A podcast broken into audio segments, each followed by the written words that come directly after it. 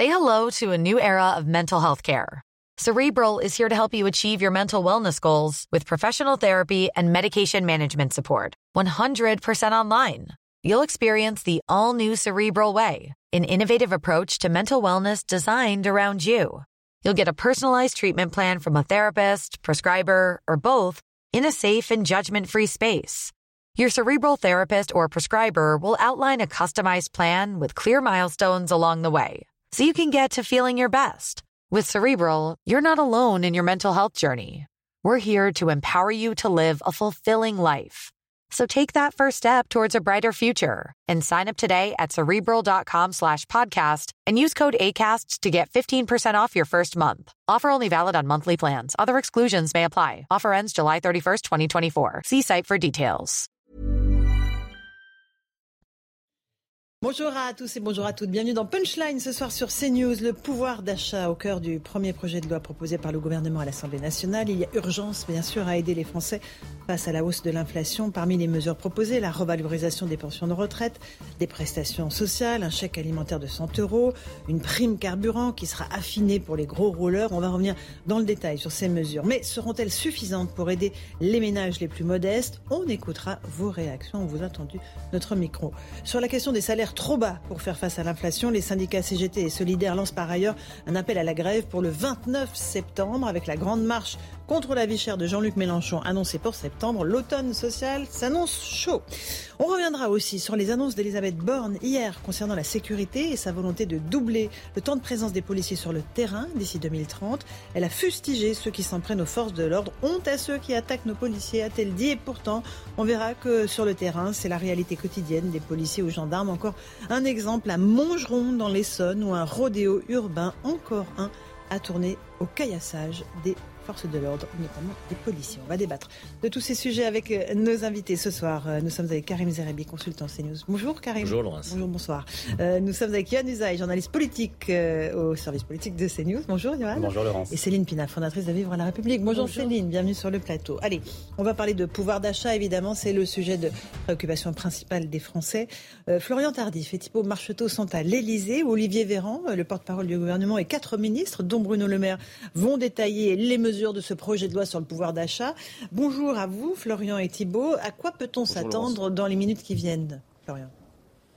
Laurence, il s'agit d'un paquet de mesures en faveur du pouvoir d'achat des Français qui a fortement diminué euh, ces dernières semaines, plombé euh, par l'inflation. Parmi les mesures présentées en ce moment même en Conseil des ministres, une aide exceptionnelle euh, de rentrée qui sera versée courant septembre. Il s'agit d'une aide de 100 euros par ménage, plus 50 euros par enfant. 8 millions de foyers sont concernés. Cela concerne quasiment un Français sur quatre. Également présenté lors de ce Conseil des ministres la revalorisation des prestations sociales. On parle d'une revalorisation qui interviendra euh, dès cet été de 4%. Le gouvernement a également euh, décidé de maintenir le bouclier tarifaire mis en place au printemps dernier sur les prix de l'électricité et du gaz. Et dernière mesure emblématique, la remise carburant sera prolongée jusqu'en septembre, puis remplacée par une indemnité carburant pour les Français qui doivent utiliser leur voiture pour se rendre au travail. Ces mesures seront sujet bien évidemment à modification en fonction des amendements déposés euh, par l'opposition qui seront adoptés ou non à l'Assemblée euh, nationale. Le gouvernement, m'explique-t-on, dans l'entourage du président de la République, est ouvert à faire des euh, compromis, ouvert à eh bien, valider ou non ces propositions avec deux impératifs fixés par le gouvernement que ces propositions qui seront faites par l'opposition n'incluent pas des hausses d'impôts ou de taxes ou une hausse de la dette. Merci beaucoup Florian Interdit. On retourne vous dans un instant euh, pour euh, avoir euh, le détail, évidemment, de ces mesures que nous avez quand même déjà bien dévoilées. Johan Usaï, alors, sans, sans alourdir la dette, tout ça va être très compliqué, évidemment. Là, on parle de 20 milliards d'euros. C'est un tout petit peu compliqué. Hein. Ça va être compliqué, surtout pour l'opposition, de faire des propositions. Parce que s'il faut faire des propositions sans, qui, sans qui, n'alourdissent pas la dette et qui ne nécessitent pas une augmentation d'impôts, si vous voulez, ça exclut 95%, si ce n'est plus, des, des, propositions de, de l'opposition. Bon, mais au-delà de ça, cette position est, ma foi, tout à fait légitime, étant donné euh, le déficit colossal que connaît notre pays et que c'est vrai que creuser la dette, il faut s'interroger. Quand on le fait, le gouvernement, là, engage une mesure qui va quand même coûter aux finances publiques 20 milliards d'euros, à ajouter aux 25 milliards d'euros déjà engagé lors de la précédente, vague d'aide. Mmh. Euh, voilà. Alors individuellement, est-ce que les Français euh, vont euh, sentir une différence à la, fin du mois de septembre, notamment, puisque c'est là que ces aides devraient être versées, notamment pour une partie d'entre elles en, en, chèque alimentaire, en, tout cas, voilà. alimentaire, en tout cas, sera versé mmh. à, ce moment-là. voilà, on, on verra. Le gouvernement tente en tout cas euh, de rendre l'inflation plus supportable pour ceux qui en souffrent le plus et tente ainsi de euh, prévenir une forme de contestation sociale qu'il anticipe peut-être déjà à la rentrée. C'est le but aussi de, ces aides qui seront versées. Bien sûr, il y a les préavis de grève que j'évoquais de la Absolument. notamment. Euh, Céline Pina, on va voir, hein, on parle de 20 milliards d'euros. Est-ce que ces mesures qui sont ponctuelles, elles ne peuvent pas de toute façon être pérennes? C'est impossible. Mmh. Elles peuvent suffire. A priori non, parce qu'on voit également que euh, parmi les grands oubliés de ces mesures, on aura toutes les classes moyennes. Or, elles sont impactées également, tout comme les classes les plus populaires, par euh, l'inflation, par la question des carburants, par tout le problème de l'énergie. Donc il faut rappeler qu'en plus, l'hiver arrivant, euh, les, les coûts et les problèmes vont se multiplier. Aujourd'hui, on répond finalement aux catégories de Français les plus modestes, mais j'allais dire comme d'habitude, on oublie euh, ces classes moyennes qui sont quand même en colère depuis maintenant pas mal de temps et qui avaient été parmi celles qui ont aussi lancé le, mouvement des Gilets jaunes. Donc je crains qu'on ne prévienne pas grand-chose, euh, que les mesures annoncées soient un petit peu cotères sur euh, jambe de, bois, comme on dit d'habitude, et qu'à la fin, euh, en, plus, euh, le gouvernement ait grillé mhm. beaucoup de cartouches et qu'au moment de l'explosion sociale, il lui reste plus grand-chose pour pouvoir ramener peut-être une paix même précaire. L'explosion sociale, elle est déjà d'ores et déjà dans les tuyaux. C'est ça que vous nous dites en fait. Mais, sincèrement, il mhm. suffit d'aller faire soi-même ses courses pour se dire que ça va pas tenir peut-être très longtemps. Euh, Karim Zerebi, quand on regarde le détail, est-ce que le est? Il y a l'armise carburant, les prestations sociales familiales rehaussées, l'aide de rentrée pour les ménages modestes et les étudiants, un bouclier tarifaire, beaucoup de choses, hein, triplement de la prime Macron. Euh, quand on met tout bout à bout, euh, il y a un véritable euh, effort pour aider les Français. Écoutez, le, Florent Tadif nous, nous l'a rappelé, le cadre est posé de ce projet de loi, ainsi que les règles du jeu. Mhm. Concernant le cadre, il y a un effort qui est fait par le gouvernement. Pas 20 milliards sur la table, sans qu'aucun effort ne, puisse être fait. Et de qui dire le contraire serait effectivement être malhonnête intellectuellement et politiquement. Est-ce que ce sera suffisant? Je ne le crois pas. Moi, j'aime rappeler autour de cette table régulièrement que les Français étaient frappés par la crise avant la guerre en Ukraine, comme l'hôpital était frappé par une crise avant que la Covid arrive. Ça veut dire qu'aujourd'hui, cette crise en Ukraine, qui a, créé une inflation folle, que prix à la pompe, prix des produits de première nécessité, a créé un problème sur un problème. Donc ça veut dire qu'on a non seulement une crise en amont qui n'avait pas été réglée, à laquelle il faut répondre. Et on a une, une surcrise qui arrive effectivement avec l'augmentation des prix. Face à cela, est-ce que le gouvernement peut satisfaire les Françaises et les Français? D'abord, un, ceux qui survivent et qui ne vivent pas de leur travail, qui survivent euh, disons-le, c'est pas c'est pas être excessif que de le dire. Quand vous êtes à découvert le 15 du mois, quand vous n'arrivez pas à faire le dernier plein qui va bien euh, pour aller au boulot, parce que vous avez absolument besoin de votre voiture, vous survivez, vous ne vivez pas. Vous ne partirez pas en vacances avec vos enfants, vous ne pouvez pas aller au restaurant, vous ne pouvez pas avoir d'activité culturelle. C'est une réalité pour nos Français. Et puis Céline Pina a pointé une autre frange de Français qui, eux, ne survivent pas, mais subissent le déclassement. Mm, mm, mm. Ce sont les classes moyennes qui euh, représentent, j'allais dire, toujours, quels que soient les gouvernements, un peu la vache à lait. C'est le plus gros du pays, donc c'est toujours vers eux qu'on se tourne. Euh, les aides, ben, elles ne sont pas là. Vous êtes toujours euh, sur les seuils qui vont pas bien pour ne pas pouvoir en bénéficier. En matière d'impôts, eh, vous contribuez quand même largement. donc cette classe moyenne-là, aujourd'hui, elle doit se dire, et moi? Et où je suis dans le pays? Et, à quel moment on va s'intéresser effectivement à ce déclassement que je subis? Parce que qu'est-ce qu'il y a pour les mesures, les mesures pour la classe moyenne? Euh, Si on regarde bien, bon, la, la ristourne sur l'essence, oui, ça, ça bénéficie à tout le monde. Ça touche tout le monde. C'est pour tout le monde. Mais après, euh, c'est vrai que c'est les revenus sociaux après. pour euh, les, les, personnes qui sont c'est plus les revenus sociaux. En dessous du, du voilà, RSA, exactement. Exactement. et, et, tout, et, en l'occurrence, là où euh, on, on, a entendu ce que ce qu'a ce dit Florentin sur la règle du jeu. Franchement, il faut avoir une opposition composée de magiciens, là.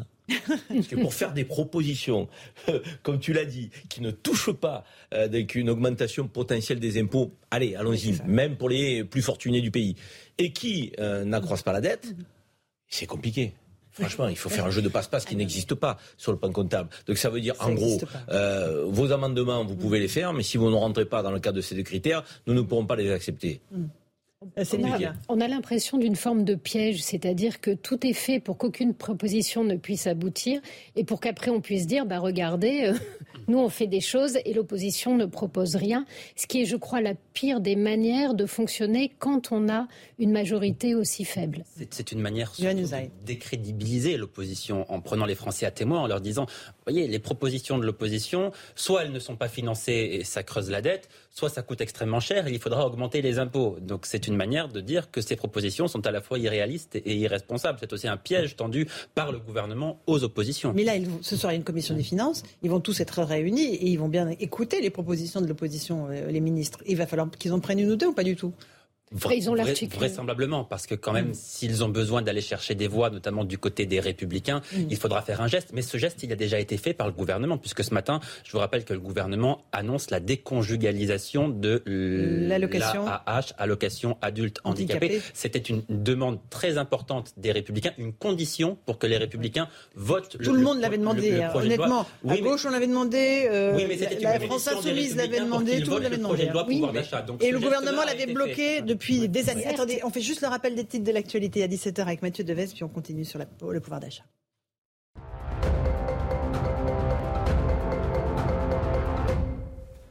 La barre des 3 millions de tests en une semaine de nouveau franchie sur fond de septième vague de l'épidémie de Covid-19. Cette hausse des tests suit le fort rebond de l'épidémie en ce début d'été porté par des sous-variants d'Omicron.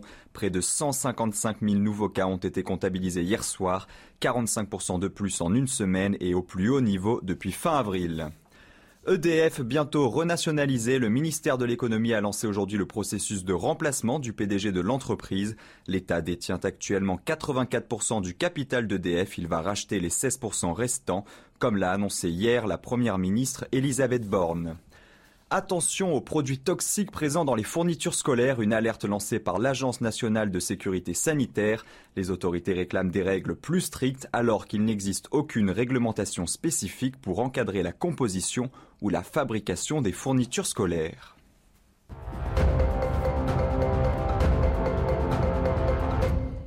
On se retrouve dans Punchline euh, sur CNews avec Karim Zerebi, Céline Pina. On évoque euh, donc le pouvoir d'achat. On sait que le gouvernement va devoir piocher quand même quelque part dans les propositions de l'opposition, euh, sans faire monter les impôts et sans augmenter la dette. Mission impossible pour Elisabeth Borne. On va juste regarder et écouter surtout vos réactions sur l'idée de ce chèque alimentaire, donc 100 euros euh, par foyer, plus 50 euros par enfant. Ça sera versé courant septembre. Ça concernera près de 8 millions de foyers, soit 14 millions de personnes au total. Écoutez euh, ce que vous en pensez. Non, rien. Non, c'est une bagatelle à côté de ce qu'on est obligé d'acheter pour se nourrir et tout ça. C'est, surtout que les, les aliments tous les jours augmentent, tous les jours. Ça dépend si on a des enfants ou pas. Ça dépend combien de personnes vivent dans le foyer. Euh, ça dépend de plein d'indices en fait. 100 euros, c'est 100 euros, mais 100 euros, vous faites quoi avec 100 euros aujourd'hui? C'est déjà quelque chose, mais 100 euros, ça part tout de suite. Tout de suite. Ça, c'est la réalité, Karim Zerbi. 100 euros, voilà, c'est pas, pas rien. Mais quand on fait euh, le plein de l'essence, le plein au supermarché, ça, s'envole en. Aujourd'hui, 100 euh, euros, c'est un plein d'essence. Mm. Vous vous rendez compte, à 100 euros un plein d'essence. Il y a encore pas longtemps, à 50 euros, on avait un plein d'essence. Bon, ça a doublé. Et vous avez 100 euros pour faire un plein d'essence. Mais les à côté, on parle de l'augmentation du prix à la pompe. Ok, très bien. Mais les produits essentiels en supermarché, ils ont tous augmenté. Même Michel-Edouard Leclerc qui le disait, il y a des industriels qui ont augmenté des produits qui n'ont pas été frappés par la crise. Il faut lancer une commission d'enquête. Commission qui est ouverte. Et effectivement, les parlementaires vont se saisir de ce sujet. C'est bon. C'est important. Mais ça, ça va pas réagir de suite. Donc ça veut dire que les Français sont dans une situation d'urgence et on a effectivement un pouvoir politique qui va répondre pour colmater, allez, j'ai envie dire une brèche. Mais le trou est tellement béant. Donc euh, le, manque à gagner est tellement bien, ça ne suffira jamais. Donc, et j'ajoute que par rapport à ce que nous disions hier euh, avec euh, Johan, je ne pense pas que les oppositions puissent se satisfaire même d'un ou deux amendements repris pour mm. voter en faveur de cette loi pouvoir d'achat. En revanche, ils pourront s'abstenir et je pense que ce sera la position donc, des groupes pour lesquels quelques amendements seront repris, je pense aux républicains notamment, euh, où effectivement l'abstention permettra d'avoir une majorité euh, relative au gouvernement. Et c'est plutôt vers ça qu'on va. Mais ça passera quand même. Du coup, ça permet à cette, en fait, cette opposition en dans leur circonscription. Le compte n'y pas. Nous avons fait des propositions, elles n'ont pas été reprises. Voilà ce que nous voulions. Nous ne sommes pas opposés parce qu'on voulait quand même que vous puissiez bénéficier de ces 100 euros, de ci, de ça, de là. Voilà, nous l'avons fait pour ça. Mais c'est pas la politique que nous aurions aimé mener. Voilà ce qu'ils vont dire. Mmh. Pina En fait, j'allais dire le narratif est très facile. Euh, C'est-à-dire que c'est un, piège à deux francs six sous qu'a fait le gouvernement. Parce que pour le coup, il est très facile soit de voter, soit de s'abstenir et de laisser passer la loi en disant même pour le peu qu'il y a dedans, nous on a pensé à vous, on l'a fait. Mais euh, ça, tout le monde le comprendra. Ça n'engage personne. C'est pas un vrai piège. Ça ne veut pas dire que le, gouvernement sera plus soutenu derrière. Et euh, Elisabeth Borne a quand même euh, pré-engagé, j'allais dire, la loi sur les retraites, ce qui semble pour le moins audacieux en la période, encore plus audacieux étant donné ce qui est euh, prévu à la rentrée. Et là-dessus, vous allez voir qu'on va très rapidement rentrer dans le dur. C'est-à-dire faire cette loi de pouvoir d'achat pour tester la force du gouvernement, c'est juste ridicule. Le pire, je trouve, c'est quand on arrive à ce stade de communication où la communication semble se retourner sur elle-même. C'est-à-dire qu'on a l'impression que le euh, gouvernement communique même pas pour ses militants, mais pour ses troupes parisiennes. Et ne se soucie absolument pas de l'effet que ça fait sur les Français et de l'effet que ça aura à long terme sur l'appréciation de sa politique. Donc je trouve que c'est on est même à la limite du, ridicule. Limite du ridicule, Johan Neuzaï, ou pas? Non, mais après, ça, ça dépend de ce qu'attendent les Français. Il faut bien comprendre que l'État ne pourra jamais compenser intégralement la totalité de l'inflation. Ça, c'est utopique de penser cela. Ça n'arrivera mm. absolument jamais. Ça coûterait beaucoup trop cher. Euh, une inflation qui, de plus, est, est, mondiale, qui n'est pas du fait de la politique d'un gouvernement, en l'occurrence du gouvernement français. Donc, que fait-il? Il va tenter de rendre cette inflation un peu plus supportable pour ceux qui vont le plus en souffrir, avec les mesures que nous venons d'évoquer. Euh, sans doute, Bruno Le Maire et le gouvernement vont-ils insister sur le fait que cette inflation sera sans doute assez temporaire? Elle n'est pas là visiblement pour des années. Ce sera le message du gouvernement. En tout cas, c'est ce sur quoi il table, une, mm. inflation assez temporaire, limitée dans le temps. Et sans doute, effectivement, euh, on, a senti Bruno Le Maire un, peu euh, hésiter dans un premier temps, ou être en tout cas hostile à la taxation de ce qu'on appelle les super profits. C'est une idée qui a été émise notamment par les oppositions. Sans doute sera-t-il obligé de lâcher du lest là-dessus et, d'aller taxer ceux qui euh, font beaucoup de profits durant cette crise. Ça sera symbolique et ça permettra aux Français de dire que ce ne sont pas toujours les mêmes qui sont mis à contribution et qui payent. Parce mmh, que mmh. le ressenti dans cette crise sera aussi sans doute quelque chose d'important. Moi, j'avoue que je suis un peu frappé par la méthode. Euh, je vous cache pas que je pensais que Emmanuel Macron, ben, la méthode euh, pour, euh, euh, j'ai envie de dire, euh, élaborer cette cette proposition loi pouvoir d'achat et la faire passer au Parlement. Je, je, suis surpris que dans la méthode, on, on, on donne encore une fois le sentiment donc d'évacuer la présence de la société civile. La société civile représentée à la fois par les syndicats de salariés et à la fois par les syndicats du patronat. Et je pense notamment aux PME, qui représentent le gros du tissu économique de notre pays. On a 3 millions d'entreprises en France, on a 2 800 000 qui sont des PME, des petites et moyennes entreprises. Moi, j'aurais pensé qu'à un moment donné, le président fort de son expérience aujourd'hui, qui est celle du premier mandat, où il était passé par-delà les corps intermédiaires. Il aurait mis peut-être en place une table ronde, on va assez vite pour faire ça, avec les organisations syndicales, euh, les organisations patronales, une représentation des PME, mmh. vous en prenez 50 à peu près, dans des secteurs différents, Qu'est-ce que vous feriez si vous aviez effectivement les leviers euh, pour augmenter le pouvoir d'achat des Français? Et formuler un certain nombre de propositions et tirer dans cette loi pouvoir d'achat un certain nombre euh, d'éléments qui proviennent à la fois des syndicats de salariés, des syndicats de patronat. Euh, et c'est pas un gros mot que d'être un patron. On a des patrons qui ont envie de, de, mieux payer, de mieux rémunérer leurs salariés, mais qui peut-être auraient dit au gouvernement si on augmente de 300 ou 400 euros là dans ce moment-là, ne les chargez pas. Donc euh, faites en sorte qu'ils ne soient pas chargés, un peu comme vous avez fait pour la prime Macron, mais qui est une prime annuelle. Or là, les Français ont besoin d'un coup de pouce mensuel. Pourquoi le gouvernement n'a pas réuni ces acteurs-là pour formuler le projet de loi? Et ensuite, vous arrivez à la tribune de l'Assemblée nationale, vous pouvez vous targuer de dire nous avons sollicité les, présidents d'opposition euh, de, groupes parlementaires, mais également les syndicats de salariés, les entreprises de notre pays. C'est avec elles euh, qu'on pourra, et c'est avec eux qu'on pourra effectivement faire avancer le pays sur le plan économique social. Ça n'a pas été fait. On est entre politique, entre tambouille électoral, euh, politique, les accords, pas les accords, deux amendements par-ci, un amendement par-là. Je, je, trouve que la méthode, excusez-moi de vous le dire, elle, elle n'est pas pratico-pratique, elle n'est pas en prise avec le réel, pas en prise avec les Français. Donc, et, et ça, ça, me surprend, voire ça me choque. Et, évidemment, les Français jugeront sur pièce. Il oublie aussi, je ne pense pas du tout que les Français euh, demandent au gouvernement de compenser l'inflation. Ça, je crois qu'ils savent que c'est impossible et, et là-dessus, ils ont quand même énormément grandi. En revanche, ce qui est très gênant, c'est quand à la fois on vous annonce des pertes matérielles, autrement dit cette inflation et le fait que le gouvernement n'a pas vraiment d'idée pour y répondre et à court et à long terme, mais il y a aussi toutes les pertes immatérielles, c'est-à-dire qu'à cela se conjuguent euh, les effets de l'insécurité, les effets d'une école qui va quand même un petit peu à volo. Donc non seulement la réalité et le présent est difficile, mais quand les Français lèvent la tête et se projettent, l'avenir leur paraît lourd, chargé, et ils n'ont pas l'impression que le gouvernement a, a, vraiment pris la mesure de ce que affrontent euh, au quotidien. Et ils ont vraiment le sentiment que leur élite ne vit plus comme eux et donc ne voit plus du tout les choses comme eux. Donc non seulement ils se sentent pas assez pris en compte, pas assez protégés, mais ils ont le sentiment que ça, ça ne va pas changer. Et en plus, ils ont l'impression qu'on investit sur une communication qui ne leur est quelque part même pas destinée, qui est comme une excuse pour continuer à faire ce que les politiques savent faire sans jamais retourner les voir. Et ça, c'est dramatique. Oui, après, la méthode. Enfin, on, a un gouvernement qui est en fonction depuis quand même très peu de temps. Euh, les une table ronde, Johan. Comment? Oui, mais les, hein. les, élections législatives viennent d'avoir lieu. Enfin, c'est un gouvernement quand même bénéficie d'une légitimité qui vient de, qui vient, qui vient, qui vient, de sortir. De, certains contextes le contestent, je, le dis parce que Jean-Luc Mélenchon, par exemple, conteste désormais la légitimité du gouvernement. Donc c'est quand même important. Moi, je parle de, la co-construction de, ce projet mais, avec les acteurs de la mmh. société civile. Oui, mais ne conteste pas la légitimité du gouvernement. Ce qu'il faut faire pour aider les Français en forte période d'inflation, enfin, on, le sait quand même grosso modo, on n'a pas besoin de convoquer euh, les, tous les patronats, les syndicats du pays pour savoir comment est-ce qu'on peut aider les Français. Mais je suis pas d'accord.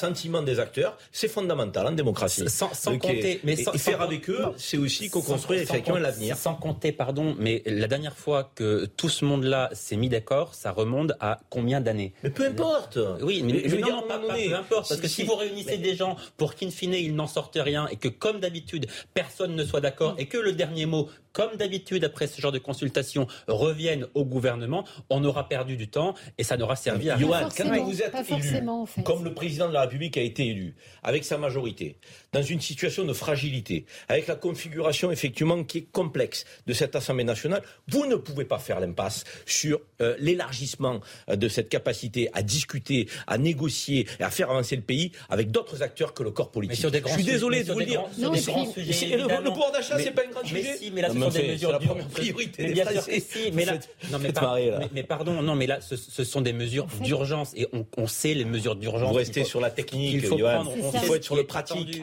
En fait, d'abord, la technocratie peut se tromper dans les réponses qu'elle croit avoir et qu'elle mouline depuis des années en essayant de les fourguer au, au, gouvernement successif. Il y a parfois de grossières erreurs d'appréciation qui sont faites. Ensuite, c'est très souvent une lecture, j'allais dire, en mode XL. C'est-à-dire, vous n'êtes pas forcément dans le réel, mais ce qui remonte, ce sont des données et vous les traitez presque comme un algorithme. La vie, c'est complètement différent. Entre un bassin de vie et les données qui remontent, il y a des choses qui ne sont pas saisissables et qui ne sont pas palpables. Et la vraie erreur des politiques, c'est d'avoir oublié ça. Ils sont comme des médecins qui ne regarderaient que vos analyses et qui ne regarderaient ni votre visage, ni votre façon de vous déplacer, ni ce que vous dégagez pour évaluer votre état de santé. Il faut les deux. Et aujourd'hui, malheureusement, on est hémiplégique dans ce gouvernement. Et ce que dit Karim est, très juste. Je vous assure, c'est à peu près pareil. Il y a des réunions à Bercy tous les jours avec tous les acteurs. Non, et eh ben, avec les hauts fonctionnaires. ce qui est très intéressant, c'est prenez par exemple la politique du logement et allez discuter avec les acteurs qui sont sur le terrain et demandez-leur si les solutions de l'administration entendent peut-être des demandes qu'ils font depuis des années et des années et vous serez sans doute surpris de la réponse. allez par exemple assister. je parlais de la réponse à apporter sur le pouvoir d'achat, sur ce cas particulier. Mais, hein. mais en fait, c'est la même chose. Il y a des gens sur le terrain qui parfois attendent des petits ajustements qui ne viennent jamais parce que les politiques rêvent d'immenses lois et en fait ne, ne s'occupe pas parfois des ajustements qui peuvent vraiment changer la donne sur le terrain. On a besoin de se parler, on a besoin de ce type de structure, comme le dit euh, Karim. Je vous assure, c'est à peu près pareil que quand vous êtes jeune et que votre père vous dit, mais tiens, si tu veux, si tu as une idée de métier, va parler avec les gens et vous vous dites, mais non, c'est bon, j'ai vu des bouquins, je sais exactement ce que je veux faire. En fait, vous ne le savez pas, vous avez une idée qui est en partie juste, en partie fausse. Et quand vous allez discuter avec les gens, il y a des choses qui n'ont jamais été écrites nulle part, qui ne sont pas dans les process et que vous allez apprendre. On gagne toujours à aller au terrain, à aller au contact. Et la déconnexion totale de ce gouvernement, voire même de certains élus, parce qu'ils n'ont même pas été élus locaux, face à cette population, je vous assure que ça fait des ravages. Et qu'en fait, un bassin de population, c'est par exemple quelqu'un qui vous dit, je comprends pas, on a bougé l'usine, on n'a pas changé les salaires, on l'a juste mis à 150 km et ces feignants veulent pas suivre. Mais parce qu'en fait, ces feignants, ils n'ont pas assez d'argent pour faire garder leur môme, par exemple, et dans leur bassin de vie, ils ont des copains, ils ont leur famille et ils ont des gens qui vont garder leurs gamins de temps en temps, qui vont leur prêter des outils, qui vont être là pour faire la course, pour, euh, pour rendre le service qu'il faut au moment où il le faut. Vous les expatriez à 150 km, ils sont seuls, ils sont abandonnés et les mêmes conditions ne créent pas du tout les mêmes conditions de vie. Et ça, les trois quarts des technocrates ne le voient jamais. D'autant que je pense, très franchement, que les patrons de PME, je pense surtout à cela, très franchement, parce que moi j'en côtoie beaucoup, je les rencontre, ils vous expliquent des choses assez simples. La loi Fillon, qui est un allègement de charges sur les bas salaires, le SMIC.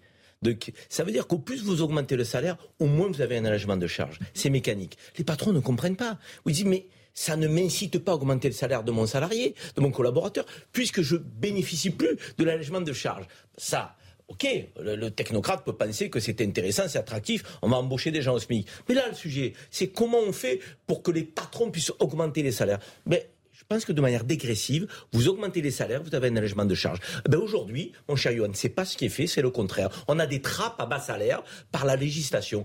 Un patron de PME te l'explique tranquillement, il faut les inviter plus souvent à Bercy. Allez, une petite pause, le temps du rappel des titres de l'actualité. Il est 17h15 sur CNews avec Mathieu Devez.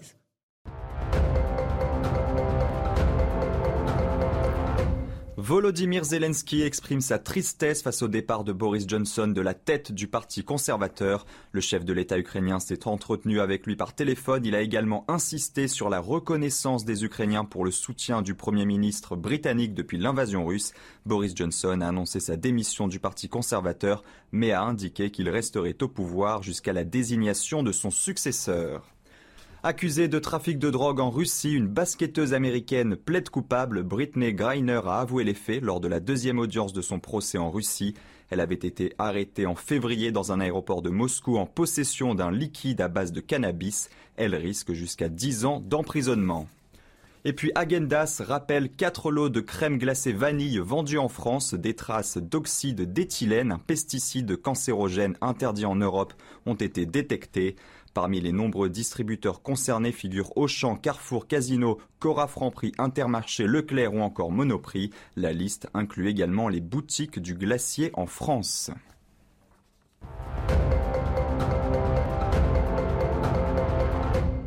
On se retrouve dans Punchline avec Karim Zerebi, avec Yohann Usaï du service politique de CNews et Céline Pina, fondatrice de Vivre la République. On va écouter Michel-Édouard Leclerc, le patron des centres Leclerc. Il était mon invité ce matin sur CNews. Lui, il est assez pessimiste pour la rentrée. Il estime que l'inflation est sous-évaluée dans notre pays. Elle sera à 6 ou 7% à la rentrée, dit-il, ce qui va impacter de façon phénoménale le pouvoir d'achat des Français. Et il dit évidemment que ça va creuser les inégalités. On l'écoute. L'inflation, elle sera à 6-7% en, septembre-octobre. Quoi. C'est, euh, ce qui est considérable parce que si vous prenez le revenu médian euh, des Français, le salaire médian des Français, c'est un demi-salaire qui va être impacté. Mais il y a l'impact euh, sur les revenus, mais il y a un impact social évident parce que ça recrée les écarts entre ceux qui peuvent et ceux qui ne peuvent pas. Et, et l'écart de pauvreté, c'est déjà accru pendant la période Covid. Et puis ça va avoir un impact sur les finances publiques, puisque là, il va y avoir une surenchère sur un premier canevas d'aide, mhm. euh, ça va être très impactant, quoi. On voit l'angoisse des gens. Et donc, à la rentrée, vous savez, moi, mon anticipation, c'est de dire que les gilets jaunes sont descendus sur les ronds-points pour moins d'inflation que ça. Il faut se remobiliser euh, contre l'inflation. Euh, quand le Covid est arrivé, tout le monde était endormi, passait son temps à discuter s'il fallait amener des masques. Aujourd'hui, on va pas recommencer pareil quand même. Donc, l'inflation, c'est un fléau, c'est un, un impôt qui va toucher tous les Français. Debout contre l'inflation. Voilà, debout contre l'inflation, évidemment, mais 6 à 7 on a du mal à imaginer ce que ça va être à la rentrée. son diagnostic est très juste, sa posture est très claire, il prend conscience de la situation. En revanche, il y a peu de propositions, il faut le dire que dans, dans, dans, son propos. Euh, alors que je pense que c'est quelqu'un qui est capable d'en formuler quelques-unes. Il l'a démontré déjà en tant que, euh, que, chef d'entreprise.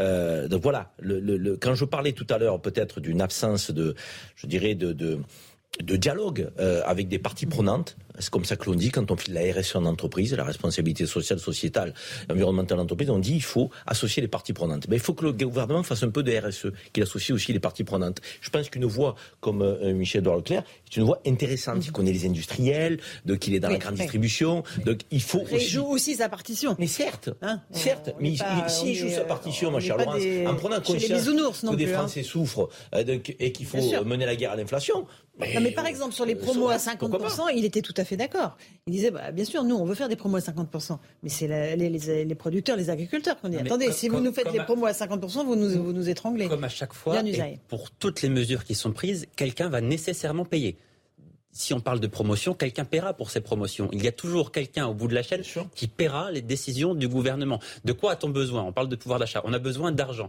Il n'y a pas 50 possibilités pour aller chercher de l'argent. Hein. Euh, là, les Français ont besoin d'argent. Si on veut les aider à compenser ou si on veut compenser intégralement l'inflation, partons de ce principe-là. Ça, semble impossible, mais partons de ce principe-là. Comment est-ce qu'on peut faire? On creuse la dette. C'est complètement exclu. Le gouvernement a dit non. Elle est déjà abyssale dans notre pays. Mmh. On ne creusera pas la dette. Où peut-on trouver de l'argent? Alors à ce moment-là, on décide d'aller taxer les plus riches, d'aller taxer les bah, super profits. C'est à l'étude, hein, c'est à l'étude. Ceux qui s'enrichissent pendant la crise, absolument. parce qu'il y a aussi. Soyons pas naïfs. C'est une possibilité. Mais, mais, hmm. taxer les plus riches, taxer les super profits, euh, le gouvernement a fait l'inverse depuis cinq ans précisément. Il a mis en place toute une autre politique. Alors on peut se dire qu'en temps de crise, on change de politique, c'est temporaire. On demande aux plus riches de faire un super effort pendant un, deux ans, le temps d'aider les plus faibles. Bruno Le Maire, pour l'instant, semblait encore réticent à cette idée-là. Est-ce que ça peut changer En tout cas, il n'y a que deux solutions pour aller chercher des sommes colossales si on en a besoin. S'il y avait une sorte de, de révolution qui gronde en France à la rentrée, il n'y aurait que ces deux possibilités-là. Soyons, soyons C'est ce qu'il sous-entend, hein, Michel Edouard. Il a dit euh, les gilets jaunes sont descendus dans la, la grande crise en deux fois moins que ça. C'est le choix qui a été fait dans un pays comme les États-Unis. Hein. Si on prend, soyons basiques, on prend par exemple Monsieur Michel-Édouard Leclerc et on lui dit, bah écoutez, peut-être qu'il faudrait arrêter de tordre le bras des petits producteurs et de pratiquer des prix qui font que eux sont complètement étranglés, euh, tout en étant euh, très copains avec ceux qui envoient les produits d'appel. La loi Egalim euh, est notamment censée garantir les marges des sauf producteurs et, euh, et, assurer Sauf qu'on sait que la fameuse hein. question des marges arrière n'a jamais été réglée, qu'il est très très difficile de le prouver et qu'aujourd'hui, derrière certaines postures de la grande distribution, il y a aussi l'envie euh, de profiter de la crise pour euh, prendre des parts de marché qui ne seront reconquises par personne derrière. Donc il y a aussi énormément d'hypocrisie dans toutes ces dans toutes ces postures. Et enfin dernière chose, on a vu qu'il y avait énormément de personnes qui pour certains, euh, et pour notamment les financiers, en fait, toutes ces crises sont euh, très roboratives mhm. et on se demande quand même pourquoi est-ce qu'on ne taxe toujours pas les transactions financières parce que c'est quand même des pistes qui, elles, permettent de ramener énormément d'argent, qui ont une, qui sont plutôt justes, qui concerneraient aujourd'hui une Europe et un Occident qui est frappé par les mêmes difficultés. Et pourtant, alors qu'on arrive à vous dire, tiens, il faudrait euh, baisser les impôts sur les entreprises dans le monde, etc., ce type de solution est vu comme impossible à mettre en œuvre. Euh, il y a un moment où il va falloir quand même se poser la question, pourquoi est-ce que le travail est taxé et mal rémunéré, mhm. là où le capital a tous les droits Et ces questions-là, elles sont à nouveau sur la table. en tout cas, elles vont le revenir très vite. Et, et Céline a d'autant plus raison qu'on a eu un G7 qui s'est réuni. Mais le G7 sert à quoi? S'il ne sert pas à reposer effectivement ce type de questions sur la table pour qu'on ait une harmonie dans la démarche des chefs d'État qui sont tous frappés par la crise. Hmm. Tous les États sont frappés par l'inflation aujourd'hui, on le voit. Il n'y a pas un État euh, de, qui est prospère, de qui n'accroît pas sa dette publique. ça veut dire qu'il faut aller chercher des sources euh, de financement, des sources euh, d'allègement pour améliorer la vie de nos, compatriotes et plus largement des citoyens européens et plus largement au-delà de, de tous les pays d'inflation. Pourquoi ces questions ne sont pas abordées au sein de l'Union européenne À l'identique, on se réunit. Le président a été le président de l'Union européenne jusqu'au mois de juin, jusqu'à il y a quelques jours encore. Pourquoi cette question n'a pas été mm. posée? La différence entre la taxation du capital la taxation du travail. Donc, si on veut redonner du sens, du souffle, de l'élan à l'économie réelle, il va falloir qu'on se penche sur cette question. Et c'est pas d'être d'extrême gauche que de poser cette question et de la poser mm. sur la table tranquillement. Les transactions financières sont moins taxées mm. que, le travail. Et, elles ne font euh, que, euh, je dirais, euh, gagner en, intérêt donc, et, et, à s'enrichir pour ceux qui font de l'argent par ce biais-là il faut qu'on pose ça sur la table. Donc il en va de, la, de, la, de la révision de l'économie mondiale. et ça, il faut être un peu audacieux pour le faire. Le président de la République, il a une opportunité, il faut qu'il le fasse. Mais est-ce qu'il est en position de la saisir et de l'imposer, euh, Yann bah ça, il, le pourrait dans le cadre des différentes instances euh, internationales. Ça ne relève pas là d'une politique intérieure. Il, n'est a priori même pas soumis au vote de l'Assemblée nationale, mais qui de toute façon irait forcément dans ce sens-là. Enfin, il n'y a, pas d'enjeux nationaux euh, là-dessus. Donc effectivement, dans le cadre des G7, mais ça va au-delà, hein, ça va au-delà du G7, des G20, etc. Il pourrait faire ce genre de, de proposition. Il y a peut-être effectivement une occasion. Enfin, s'il y a un moment où l'on peut le faire, c'est précisément lorsque tout le monde est confronté au même problème. Parce qu'encore une fois, cette inflation elle est mondiale. Donc tout le monde, tous les pays en ce moment sont en train de chercher de l'argent et, et trouver, chercher les solutions. Exactement. On fait une toute petite pause. On se retrouve dans un instant. On écoutera euh, le ministre de l'économie Bruno Le Maire qui va parler là cette fois-ci de la ristourne sur le carburant parce qu'on a compris que la ristourne de 18 centimes allait aller jusque euh, septembre ou octobre, fin de l'année, fin de l'année, et qu'après elle serait transformée Hein, en une. Elle, va disparaître et sera remplacée par, le chèque avec des mesures plus ciblées. Oui, avec des mesures plus ciblées sur les gros rôles. Allez, à tout de suite dans Punchline sur CNews. On se retrouve en direct dans Punchline sur CNews. Dans un instant, la suite de débat, mais tout de suite, c'est le rappel des titres de l'actualité avec Mathieu Devez.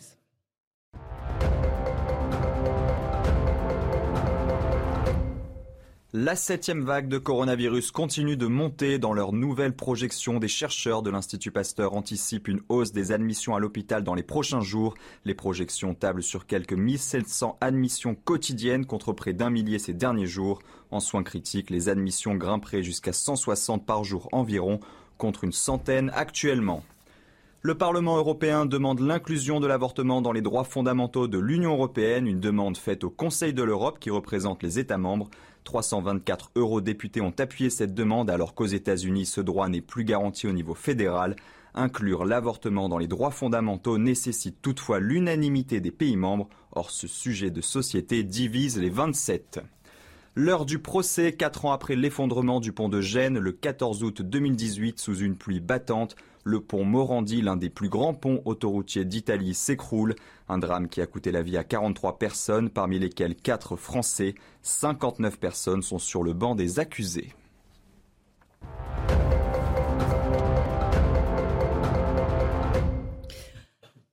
On se retrouve sur le plateau de Punchline avec Karim Zeribi, Johan Usaï du service politique de CNews, Céline Pina qui est toujours là, de fondatrice de Vive la République. Et nous avons le plaisir d'accueillir Thibault de Montbrial. Bonsoir, avocat, président du Centre de réflexion sur la sécurité intérieure. On évoque la loi euh, sur le pouvoir d'achat, euh, Conseil du ministre terminé à, l'instant même, euh, nous dit Florian Tardif qui se trouve à l'Elysée. D'ici quelques instants, le porte-parole du gouvernement, Olivier Véran, va en présenter les grandes lignes à la presse. On en suivra un tout petit extrait pour voir un tout petit peu la tonalité euh, de, ce projet de loi, même si on ne connaît les grandes lignes.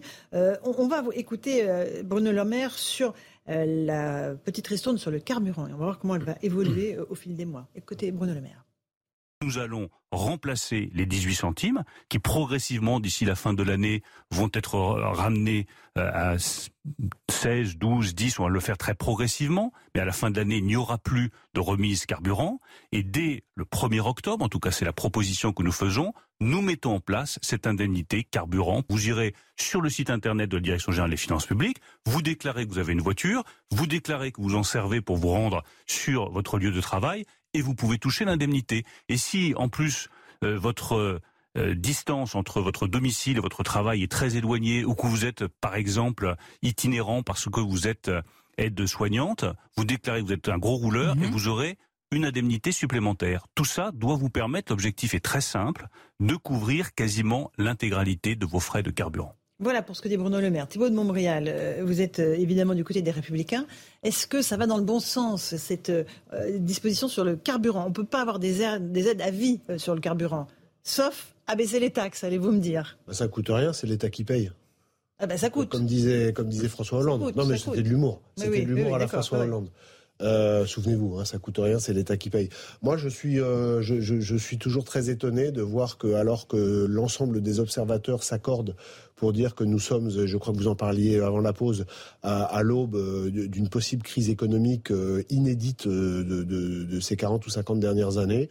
Euh, L'État dont la dette augmente en flèche alors que les taux remontent, ce qui va poser un problème mathématique considérable, euh, trouve comme solution euh, bah, de donner de l'argent. Euh, ça me ça me laisse un peu pantois. Euh, je pense que c'est de la fuite en avant. Euh, il, est absolument certain, il est absolument certain que le, la hausse du carburant euh, est, est, insupportable, puisque notamment pour les pour les pour les pour les artisans, pour les petits commerçants, pour les pour les petits indépendants, euh, ça impacte de façon vitale leur leur, leur budget quotidien. non, moi je pense que l'axe de travail, ça doit être de continuer à peser sur le sur le prix du carburant. Euh, pas seulement l'État, aussi les, les, les, pétroliers. Je crois qu'il faut qu'il y ait une solidarité nationale sur le, sur le sujet. Mais la, la solution qui consiste, à, en, en, écoutant Bruno Le Maire, à dire bah tiens, on va rien, on va filer un chèque de plus, c'est on a, on a l'impression d'être sur une autre planète. Mais on est d'accord, vous, vous proposez la baisse des taxes sur le, le carburant mais la baisse des taxes sur le carburant et aussi euh, le, le, de demander un effort, euh, de demander un effort aux pétroliers. Encore une fois, moi je suis euh, lié par personne. Oui, Total Énergie a fait un petit effort, hein, quand même, une petite oui, oui, de non, 10 12 faut... centimes, je crois. Bien, bien sûr, mais qu'il y ait une aide de l'État, euh, qu'il y ait une, une partie d'aide de l'État sur les gens, euh, c'est d'ailleurs ça existe déjà hein, avec le remboursement des indemnités kilométriques, c'est indispensable. Mais ce que je veux dire, c'est que moi c'est plus sur la méthode, c'est-à-dire que d'avoir de, de, de, voir le ministre de l'économie alors qu'on sait tout ce qu'on sait sur l'évolution, l'autoroute vers le mur sur laquelle on est en, en, en matière économique, dire ben on va filer un, un, un, un, chèque pour pour dédommager les gens. Moi, c'est quelque, quelque chose qui me laisse rêver. pas d'accord. Euh, moi, j'entends ce que dit Thibault, mais mais une baisse des taxes telles que tu l'évoques, avec un effort euh, de, des opérateurs. Euh, pétroliers, Total et autres, ok, mais une baisse des taxes sur la partie étatique met à mal tes finances publiques. Non mais d'accord, mais c'est pour, ça que je dis, c'est pour, ça que je dis, c'est pour ça que je dis, pardon, euh, et, et, avec aussi un, un, un effort des, des, des, pétroliers. Oui. Donc on met à mal les finances publiques et on demande aux pétroliers oui, de faire aussi pardon, un effort. Karim, ça, pardon, Karim, il y a un truc très important, c'est qu'il y a une différence de méthode. C'est-à-dire que d'un côté, vous avez une baisse des taxes et les gens, on leur dit bon bah on fait un effort pour vous, et de l'autre vous donnez de l'argent. C'est-à-dire qu'on est toujours dans la subvention, on est toujours dans l'aide. Tenez, on va vous donner, on va vous gaver, ouvrez la bouche, l'État va vous nourrir. Ça n'est plus possible. En l'occurrence, en l'occurrence, je ne veux pas me faire l'avocat du diable, mais en l'occurrence. Mais moi, je demande quand même à, ouais. à, bien comprendre le dispositif de Bruno Le Maire parce qu'il me semble pas toujours clair. Donc, euh, permettez-moi de, de, le dire comme ça. Quand il dit ça ne coûtera rien, mais c'est quoi qui coûtera rien? C'est l'augmentation de que qu'on subit aujourd'hui, de qui, qui, ne coûtera plus, qui sera compensée, de, ou c'est la dépense en carburant de l'aide-soignante ou de l'infirmière libérale qui doit prendre sa voiture pour aller travailler. C'est pas très clair. J'ai pas bien mmh. compris exactement de que, qu'est-ce qu'il voulait dire. Mais en l'occurrence, ça n'est pas une aide entre guillemets à l'assistanat de plus de l'État que de choisir d'aider les Françaises et les Français qui ont besoin de la voiture pour aller travailler. Là, c'est pas la même chose quand même. Non. Tu en conviens? Non, mais ça dépend de la manière de le faire. Après, Encore une fois, c'est le fait de faire baisser une partie des taxes et, j'insiste, de faire contribuer également euh, la filière pétrolière. Ça n'est pas la même chose que de dire aux gens allez cliquer là et on va vous envoyer de l'argent. Mmh. Céline Pina. Moi, le, le, le, problème que toutes ces histoires me posent, c'est le sentiment que la mondialisation, on sait bien en parler dans un sens, pas forcément dans l'autre. Je m'explique. On a bien vu qu'il y avait des grosses tensions, par exemple, euh, notamment sur la question du blé, sur la question des fournitures agricoles, et dont notamment euh, de nombreux pays qui sont des pays par ailleurs producteurs de pétrole ou de gaz euh, connaissent ces inquiétudes-là. Il se trouve que l'Europe a longtemps été, par exemple, productrice de, de, céréales, de, biens agricoles. Comment se fait-il qu'à un moment donné, on ne puisse pas euh, justement jouer sur ces euh, potentialités-là pour dire d'un côté, ben écoutez, vous n'allez pas nous vendre le pétrole ou le gaz à ce prix-là, et puis nous, en échange, on va assurer un certain nombre de livraisons, et puis on se met d'accord autour de ces questions-là. Là, on a l'impression que tout est déconnecté, jamais rien n'est mis en lien. On a l'impression aussi que euh, jamais on ne regarde à long terme toutes ces questions sur les, les, souverainetés alimentaires, sur la question de, de notre dépendance énergétique sont posées quand même depuis très longtemps. On a l'impression qu'on n'avance absolument pas sur ces dossiers. Et de la même manière, on est toujours en train de se disputer sur la question de la redistribution. Dès qu'il s'agit de produire de la richesse, on a nettement moins de propositions. Donc ce qu'on aimerait peut-être, même si ce n'est pas pour le coup des réponses à court terme, ce serait aussi rassurant de voir un gouvernement qui est capable de jouer et on accepterait peut-être plus facilement des aides si derrière vous avez des solutions de moyen et de long terme qui sont en train d'être mises en œuvre.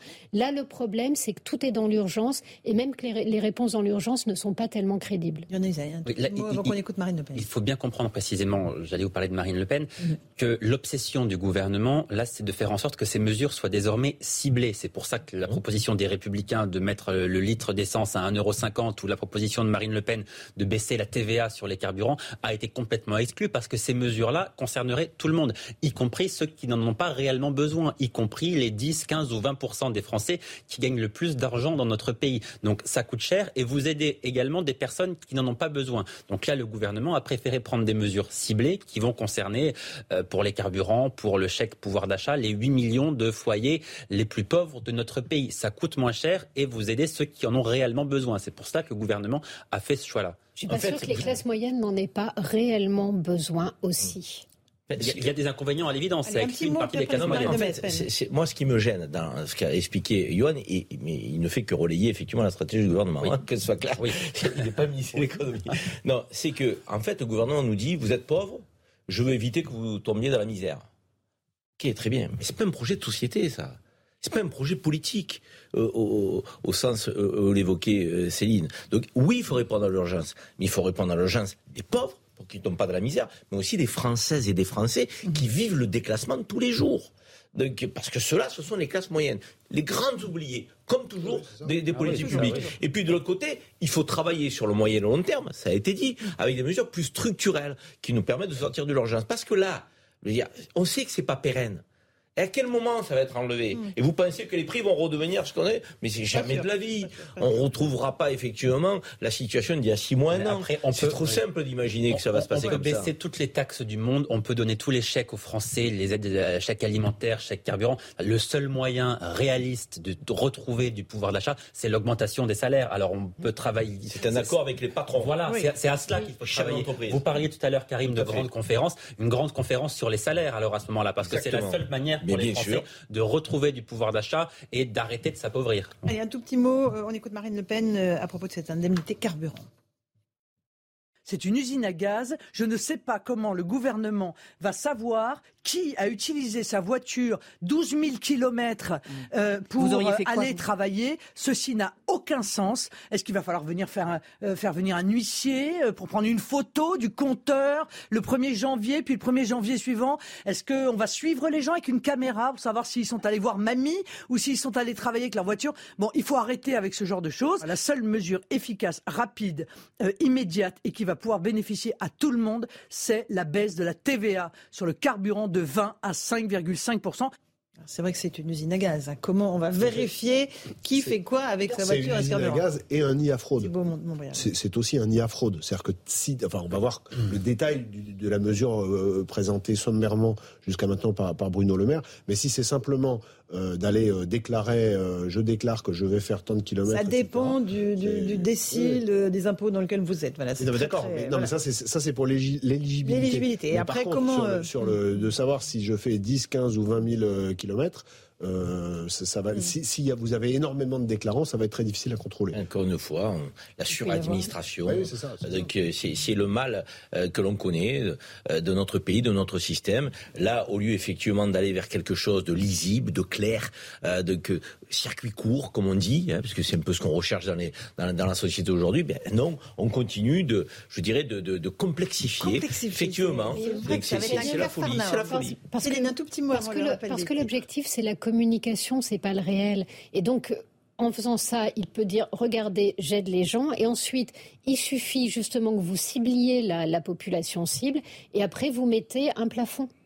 Ce qui permet de contrôler exactement la dépense. Vous savez à peu près, normalement, par les impôts, vous devez savoir le nombre de personnes qui vont être touchées. Vous mettez un plafond, la boucle est bouclée. À la fois, vous avez le contrôle et vous pouvez communiquer en disant, regardez à quel point je suis sensible à votre situation.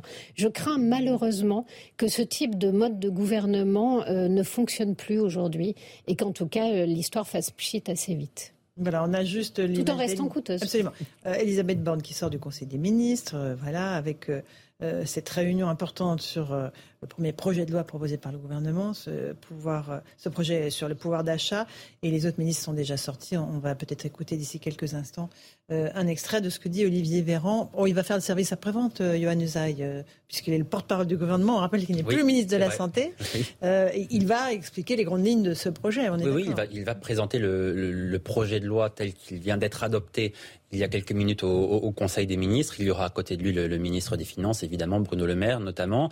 Ce projet de loi, il faut rappeler qu'il arrive à, l'Assemblée dans l'hémicycle pour être débattu le 18 juillet. Ce qui signifie que le projet de loi présenté aujourd'hui, écrit par le gouvernement, ne sera sans doute pas complètement le projet de loi qui sera adopté définitivement. Il y aura des modifications, lesquelles, évidemment, on ne le sait pas, c'est difficile à dire, mais tout ce qui est présenté aujourd'hui ne sera sans doute pas la version définitive du texte. Hein. Pour une raison très simple qu'il faut, pour une raison très simple qu'il faut rappeler et qu'on n'a pas fini de rappeler, c'est que euh, le, gouvernement n'a pas la majorité à lui tout seul. Donc ça veut dire que rien que par rapport au texte proposé, et ça ce sera vrai euh, jusqu'à la fin de, la législature ou jusqu'à la dissolution, euh, il y aura un texte initial et, il y aura des accords à la marge qui seront absolument indispensables. À la différence que sur certains projets de loi, le gouvernement n'ira pas chercher l'approbation des groupes d'opposition et pourrait se satisfaire effectivement de l'abstention pour avoir une majorité relative. Parce qu'il sera difficile pour un parlementaire de retourner en circonscription en disant je n'étais pas d'accord, je me suis opposé, donc je ne souhaitais pas que vous ayez les 100 euros d'augmentation. Mm. C'est impossible pour un parlementaire. En revanche, ce pas un parlementaire, qu'il soit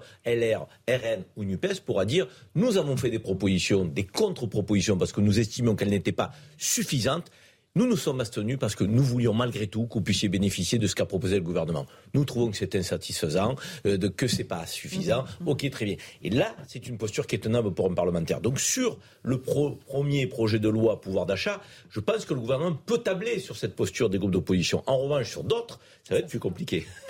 Allez, le rappel des titres de l'actualité. Il est pratiquement 17h45. On est en direct sur CNews et c'est Mathieu Devez.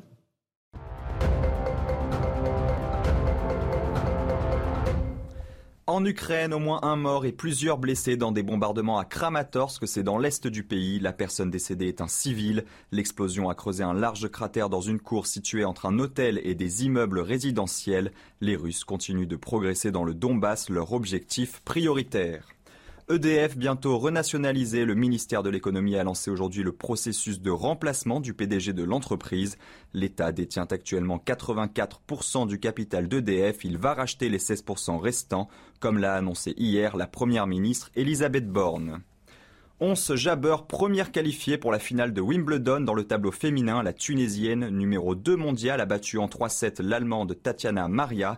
Elle devient la première joueuse du continent africain à atteindre la finale d'un tournoi du Grand Chelem. À 27 ans, Once Jabber tentera samedi de remporter son premier majeur face à Simona Alep ou Elena Rybakina.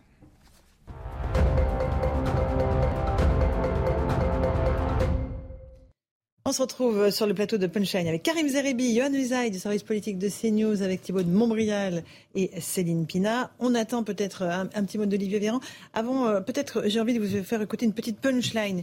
Euh, la punchline du jour euh, par Claude Maluret, le sénateur Claude Maluret, qui a sorti le bazooka pour cibler Jean-Luc Mélenchon. Allez, je vous fais écouter cette petite pépite. il compare à la Yvette Horner de la politique. Écoutez-le. À ma gauche, euh, le général Tapioca du Vieux-Port, chauffé à blanc par les résultats qu'il surestime, ressort son, son marxisme archi son keynésianisme pour cours de récré, on augmente les dépenses de 250 milliards et hop, ça en ramène 267. Dans une exaltation qui lui donne plus que jamais l'air de parler depuis le sommet d'une barricade, l'expert en igologie, depuis le trotskisme de sa jeunesse jusqu'au soutien inconditionnel à Poutine, a ressorti le programme commun du frigo et l'a imposé au reste de la gauche, avec en prime l'entrée de la France dans l'alliance bolivarienne. C'est un peu, c'est un peu la, c'est un peu la Yvette Horner de la politique. Son blog, son blog comporte une liste de 180 thèmes rangés par mots-clés. Démocratie n'y figure pas. Avec l'effarant appui de pas mal de médias prosternés comme des lapins dans les phares, il s'est décrété Premier ministre. Le plus cocasse est que certains l'ont cru.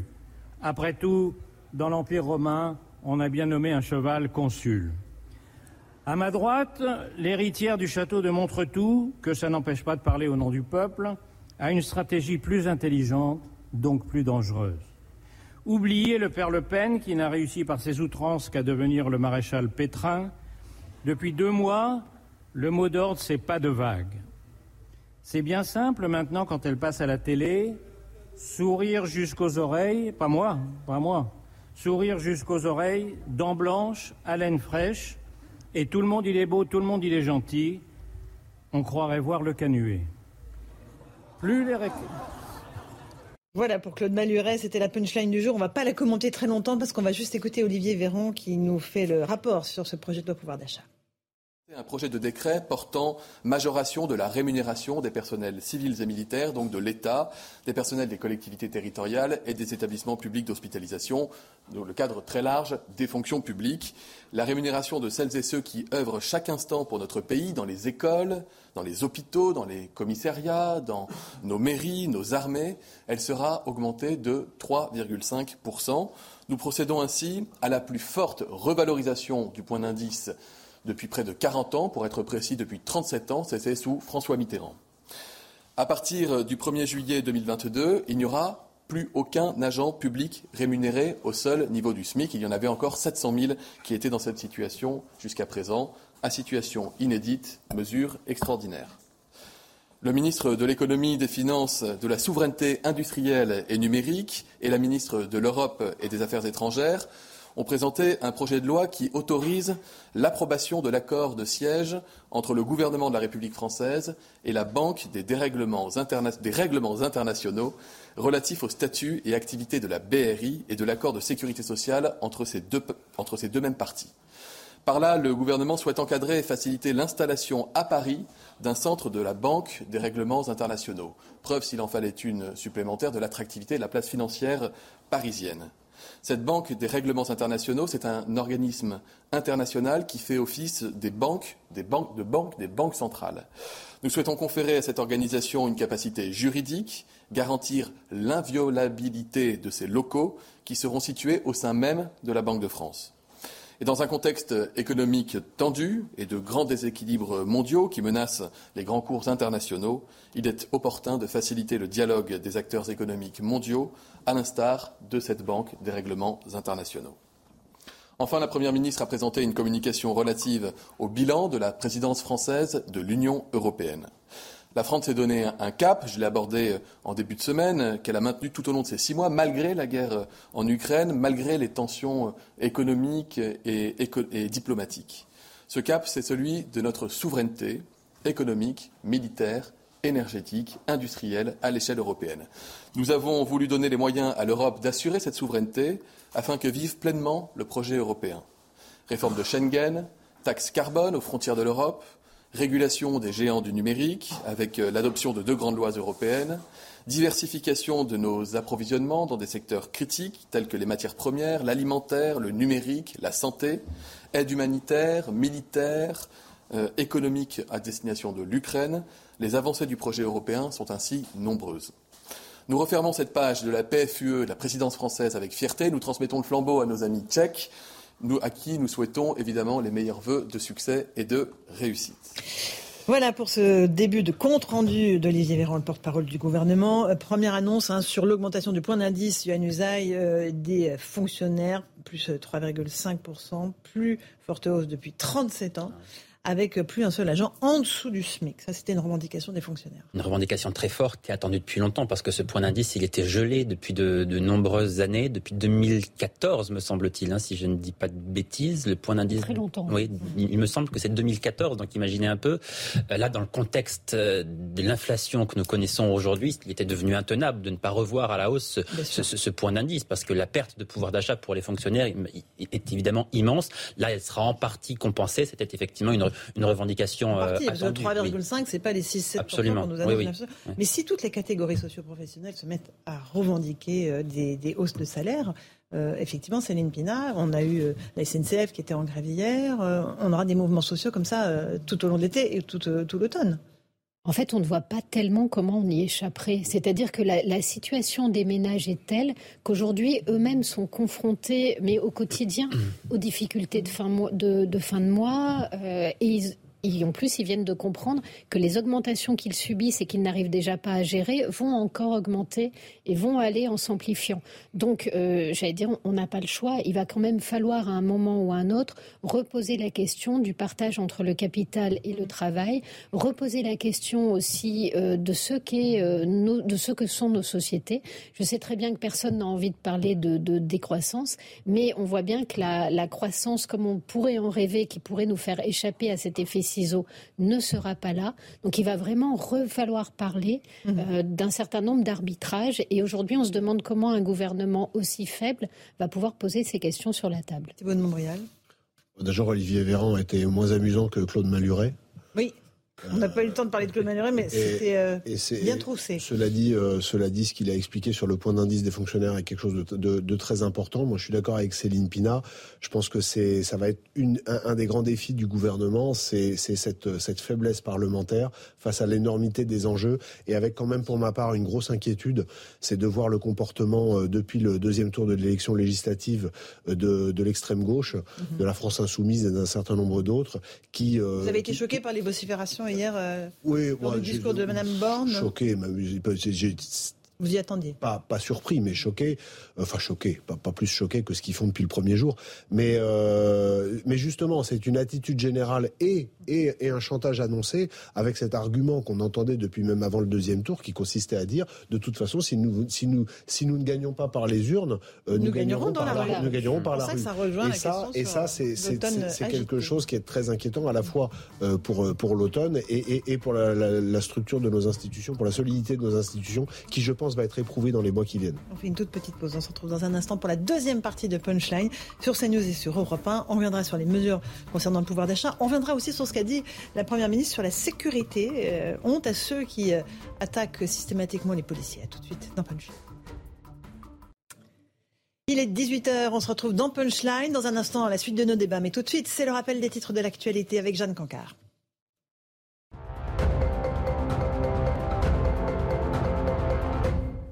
À l'Assemblée nationale, la motion de censure de gauche contre le gouvernement sera débattue lundi prochain à partir de 16h. Son adoption n'est cependant que très peu probable étant donné que ni le RN ni les républicains ne la soutiennent. Depuis 1958, plus d'une centaine de motions de censure ont été déposées, mais une seule a été adoptée. C'était en 1962 et elle avait conduit à la chute du gouvernement de Georges Pompidou. C'est une information CNews. Il y aura un second procès pour l'assassinat de Sophie Le condamnée mardi à la réclusion criminelle à perpétuité, assortie de 22 ans de sûreté. Jean-Marc Reiser fait appel. En début de semaine, il a été reconnu coupable de l'assassinat de la jeune femme, dont une partie du corps avait été retrouvée dans une forêt des Vosges plus d'un an après sa disparition. Face à la septième vague, les hospitalisations liées au Covid vont encore monter dans les prochains jours selon les dernières estimations de l'Institut Pasteur. Les projections tablent sur quelques 1700 admissions quotidiennes à l'hôpital d'ici le 18 juillet contre 1000 actuellement. Dans la foulée de la démission de Boris Johnson, Volodymyr Zelensky l'a appelé pour lui exprimer sa tristesse face à son départ et l'a remercié pour son soutien dans les moments les plus difficiles de l'invasion russe.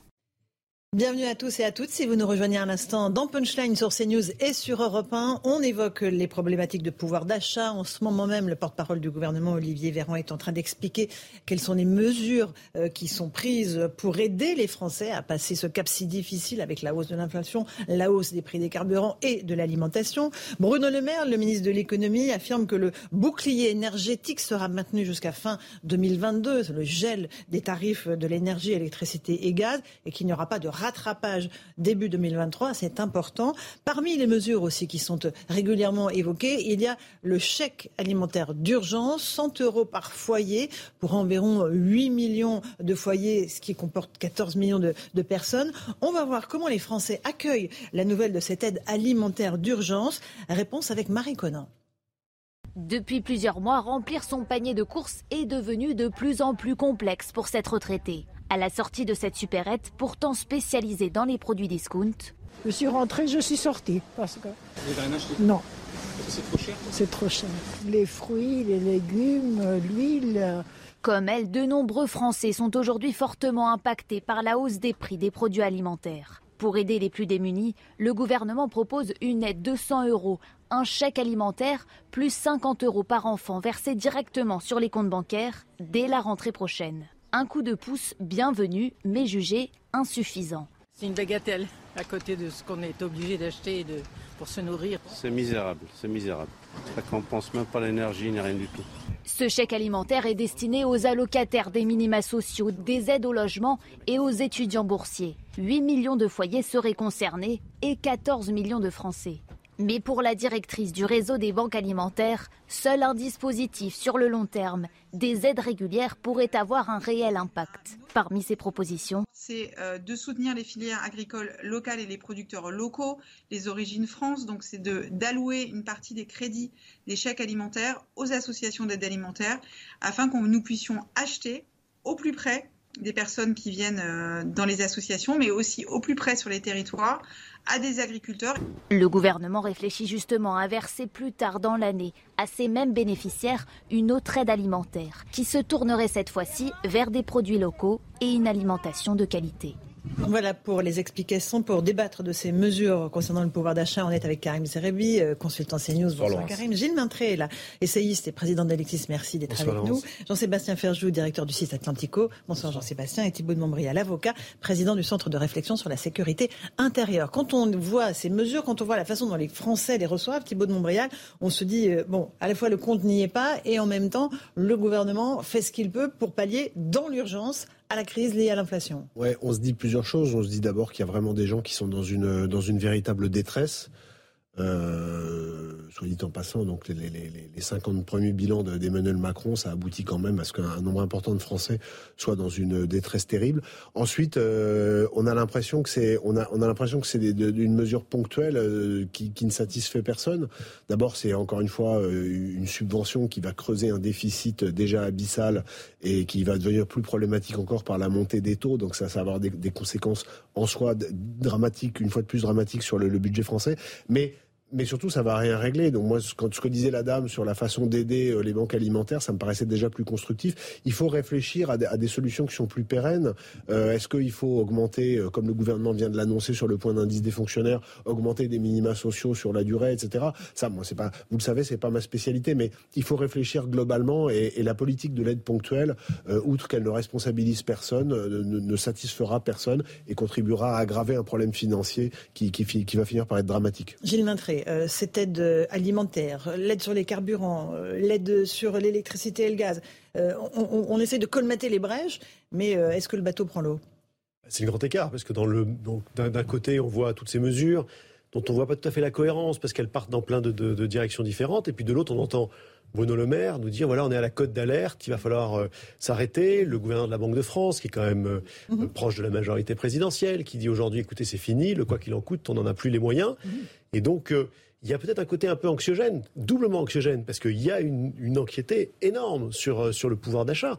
Euh, je veux dire, des Français, donc euh, effectivement dans des conditions de, dans une difficulté extrême par rapport à la montée des prix, mais aussi des classes moyennes. Qui, qui, elles, certes, ne sont pas devant une, une urgence alimentaire, mais qui, qui n'arrivent plus à boucler leur, leur, fin de mois. Vous savez que la, la, la part des gens qui arrivent à épargner, simplement, à la fin du mois, a diminué, de moitié cette année. en même temps, l'épargne n'a jamais été aussi importante en France. Oui, mais parce que eh là, on parle des grandes masses. C'est qu'il y a effectivement aussi une capacité d'épargne d'une autre partie de la population. Mais cette partie-là, ces classes moyennes euh, peu aisées, disons la partie en dessous, elle, elle, elle souffre beaucoup. D'ailleurs, rappelez-vous que l'élection s'est jouée absolument là-dessus que ce soit Marine Le Pen ou Jean-Luc Mélenchon, ils, ont été capables. Voilà, ça n'a pas été sur la sécurité, ça n'a pas été sur euh, les changements de, de, République, ou les... ça a été sur le pouvoir d'achat. Et qu'on le veuille ou non, le, Emmanuel Macron n'est pas jugé crédible sur ce sujet-là. Il l'a découvert tardivement, c'était pas vraiment dans la campagne. Là, il arrive là-dessus, il part dans plein de directions. Et moi, je rejoins tout à fait Thibault de Montbrial. Qu'est-ce qui est pérenne là-dedans?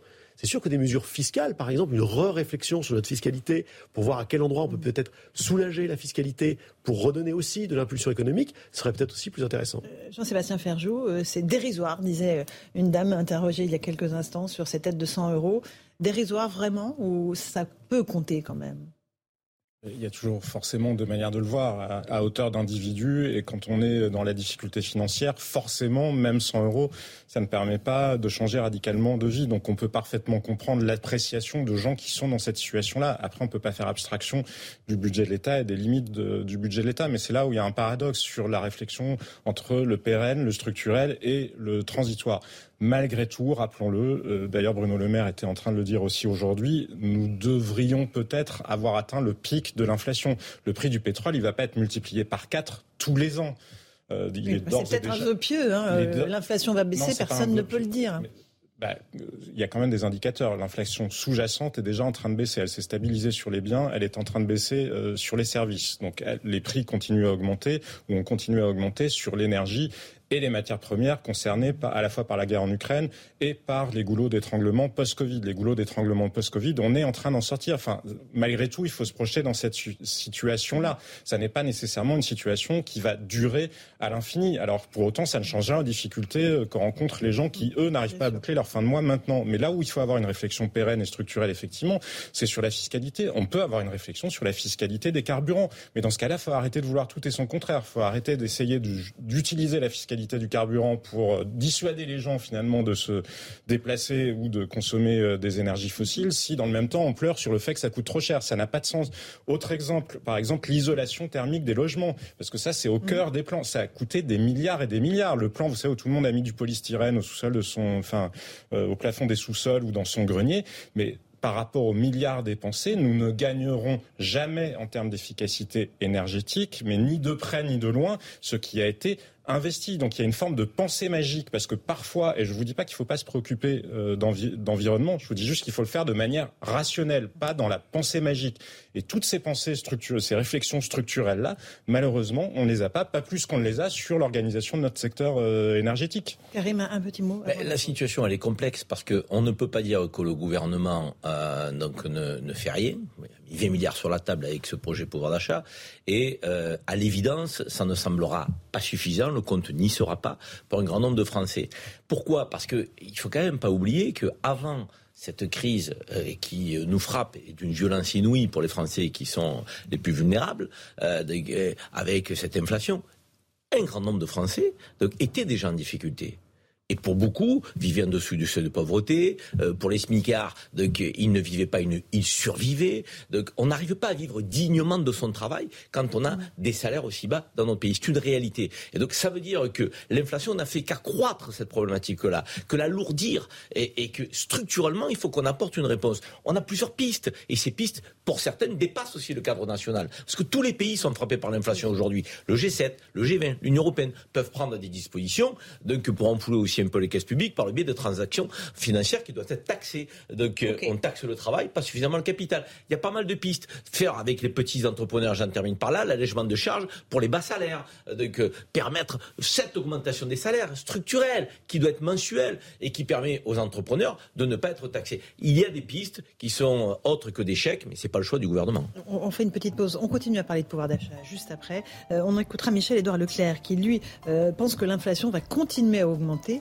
et beaucoup augmenté parce que selon lui, elle sera à 7% à la rentrée. A tout de suite dans Punchline sur CNews et sur Europe 1.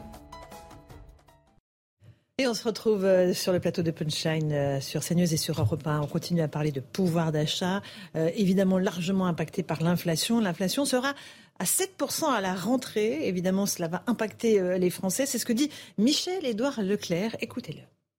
L'inflation, elle sera à 6-7% en, septembre-octobre. Quoi. C'est, euh, ce qui est considérable parce que si vous prenez le revenu médian euh, des Français, le salaire médian des Français, c'est un demi-salaire qui va être impacté. Mais il y a l'impact euh, sur les revenus, mais il y a un impact social évident parce que ça recrée les écarts entre ceux qui peuvent et ceux qui ne peuvent pas. Et, et l'écart de pauvreté, c'est déjà euh, accru pendant la période Covid.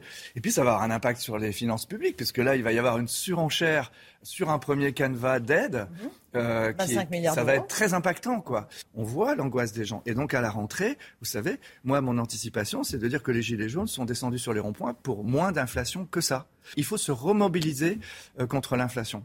Euh, quand le Covid est arrivé, tout le monde était endormi, passait son temps à discuter s'il fallait amener des masques. Aujourd'hui, on va pas recommencer pareil quand même. Donc, l'inflation, c'est un fléau. C'est un, un impôt qui va toucher tous les Français. Debout contre l'inflation. Voilà pour Michel-Édouard Leclerc, le patron des centres Leclerc.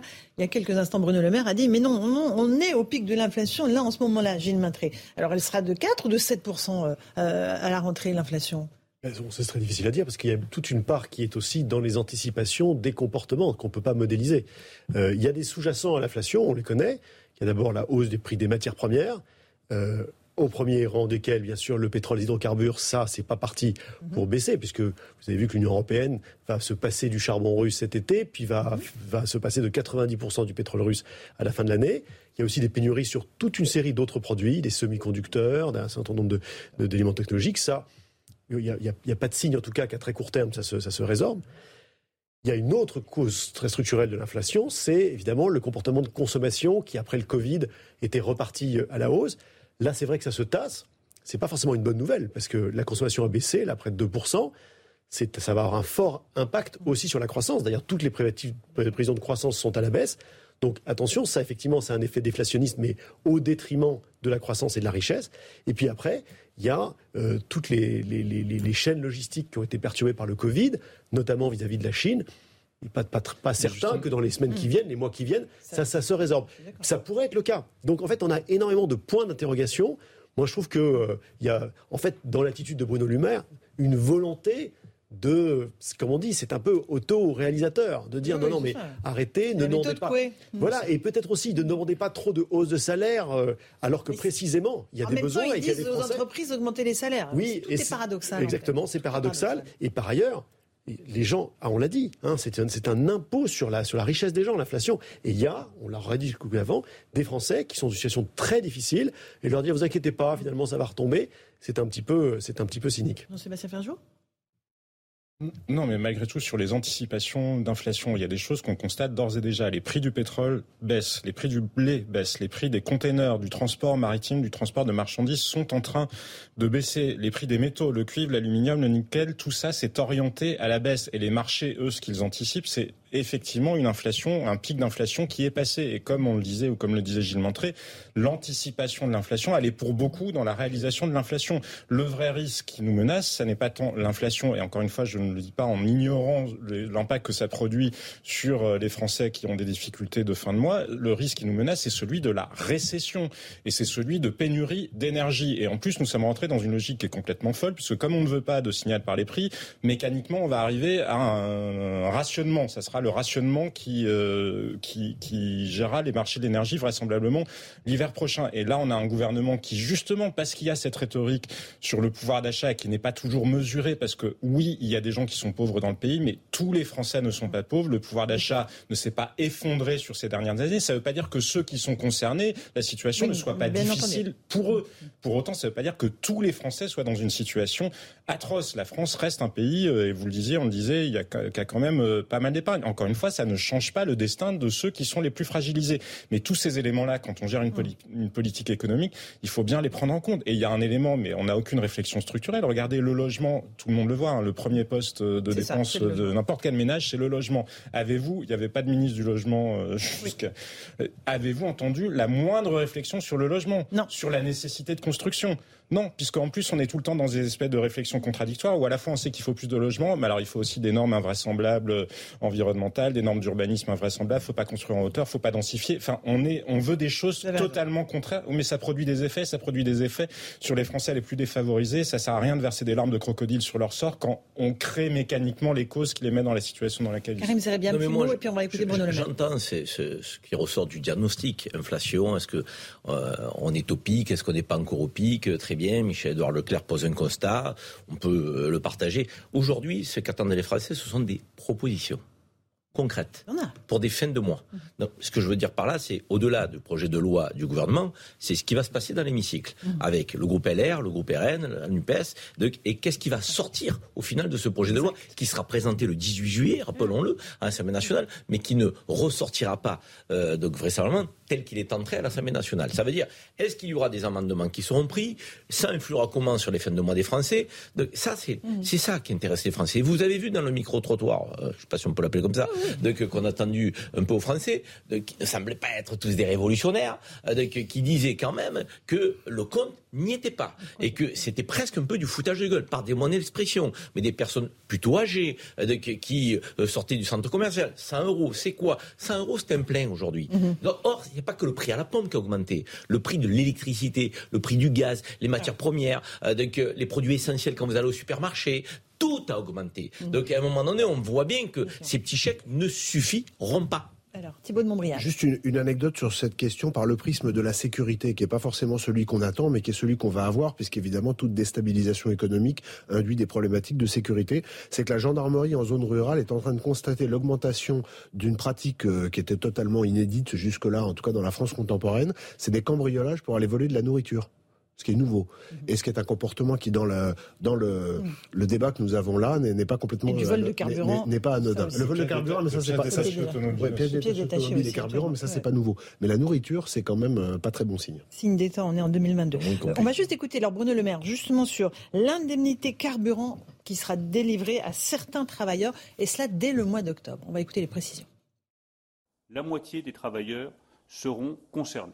Ça peut être des salariés, ça peut être des fonctionnaires, des indépendants, mais aussi, euh, j'insiste là-dessus, des jeunes en alternance. L'indemnisation sera de 200 euros pour les déciles 1, 2 et 3 et de 100 euros pour les déciles 4 et 5, puisque cette indemnisation couvrira jusqu'au cinquième décile. Nous avons également rajouté une majoration de 50% pour tous ceux dont le travail est à plus de 30 km de leur lieu d'habitation. Voilà, alors je sais pas si vous avez tout compris, mais euh, voilà, euh, il y a cette aide assez conséquente. Gilles Maintré, ça c'est important sur le carburant, euh, en sachant que voilà, il y a la ristourne qui va petit à petit prendre fin hein, de 18 centimes sur le. Bien sûr, parce qu'on voit bien, enfin, tout, tout, tout, le monde comprend à la fois. On est, on, on est tous schizophrènes, mais on, comprend bien qu'à la fois il faut euh, baisser les prix à la pompe, mais qu'on ne va pas pouvoir se permettre de payer 800 millions par mois euh, de manière euh, indéfinie.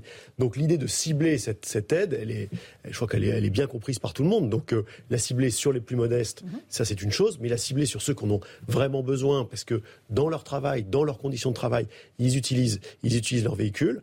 Euh, voilà. Alors bon, euh, Bruno Le Maire là nous a fait une explication qu'il va falloir remettre sur un papier pour comprendre exactement sur les déciles, comment on y, on y arrive. Et d'ailleurs, non, mais d'ailleurs, ça a été relevé tout de suite par, par plusieurs syndicats qui ont dit mais c'est très bien, mais on comprend pas du tout comment ça marche, on comprend pas quel est le montant.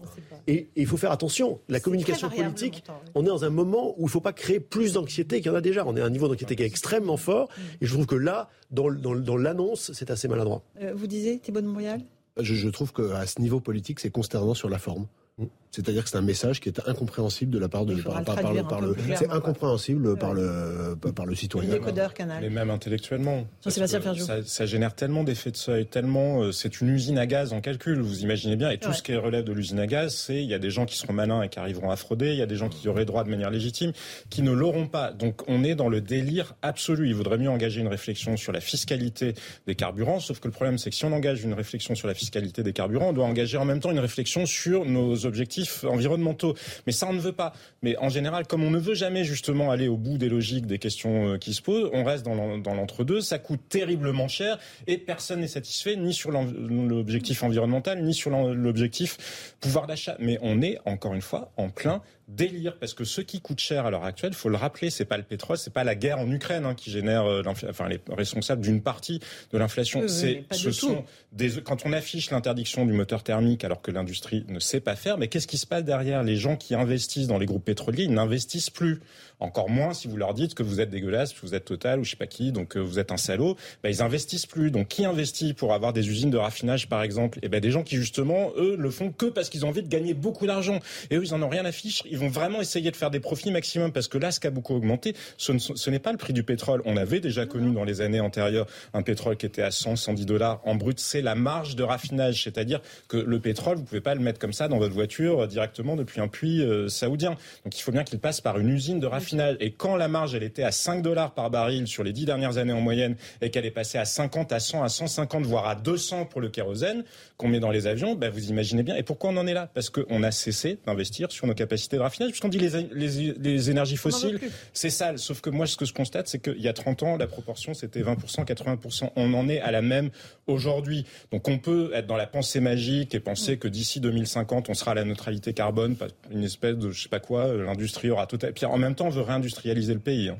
On veut réindustrialiser le pays. On dit bah oui parce que l'industrie ça ne consomme pas d'énergie comme chacun sait. Mais il y a un moment, il faut sortir de ce délire. C'est de la pensée magique. Ça ne peut pas. Alors on a un objectif ou on en a un autre. On se montre rationnel dans un sens ou dans l'autre. Mais tout en même temps, encore une fois, quand vous avez plein de cibles, c'est le meilleur moyen de n'en atteindre aucune. Karim Zarabi À quel moment on partage le mot solidarité au-delà de ce qu'on attend d'un gouvernement, euh, donc des politiques et euh, quelque part aussi de l'action euh, que peuvent mener les citoyens? Les grands groupes industriels, qui fournissent euh, aujourd'hui euh, euh, l'essence, le gasoil et autres, ne peuvent pas faire un effort conséquent. On sait que le, leur, leur, leur, marges donc, sont colossales, qu'ils font des profits de, qui, comme ils n'ont jamais fait. On ne peut pas à un moment donné, conjoncturellement... Il y a une taxe sur les super profits. hein. Conjoncturellement, il n'y a pas un effort demandé à ces grands groupes industriels qui s'enrichissent sur la crise. Parce qu'on dit il y a des Français qui s'appauvrissent. Oui, c'est une vérité. Il y a des Français qui sont dans la pauvreté, qui vont tomber dans la misère. Il y a des classes moyennes qui vont se déclasser et, et qui vont effectivement s'appauvrir. Très bien. Mais il y a aussi des grands groupes industriels qui s'enrichissent pendant ces crises. Et on ne les fait pas contribuer on les associe pas au mot solidarité. Alors, ils ne concernent quoi Ceux qui s'enrichissent le plus et ceux qui font le plus de profit sur l'énergie sont-ils en France Comme je vous le disais, l'industrie... Peu importe, on a un problème qui s'appelle le G7 aujourd'hui, le G20. Donc si non, si, parce que le problème n'est pas franco-français. Le problème n'est pas franco-français. Le problème n'est pas franco-français. Le problème n'est pas franco-français. Donc pourquoi on met pas ça à la table du G20, du G7, à l'agenda des grandes conférences internationales? On a l'impression qu'il n'y a que nous qui sommes sur un îlot frappé par la crise et l'inflation. Que je sache, tous les pays sont frappés. C'est pas le moment de revoir le fonctionnement structurellement de l'économie mondiale C'est le moment. Mais Karim, je suis désolé de vous le dire. Je constate que les pays d'Asie comme le Japon, la Corée du Sud, Taïwan, qui sont très dépendants des importations de matières premières, hein, autant que nous, voire plus, parce qu'ils en ont encore moins. Euh, Tous les pays occidentaux sont frappés. Il n'y a pas d'inflation chez eux. Donc peut-être posons-nous aussi des questions sur la manière dont nous gérons nos propres affaires, à commencer par la manière dont on a géré le Covid, avant de commencer à dire que tout a été parfaitement. C'est pas le Covid. Ben vous savez très bien que c'est pas le Covid. Ben, c'est bien beau de tout mettre sur le dos du Covid.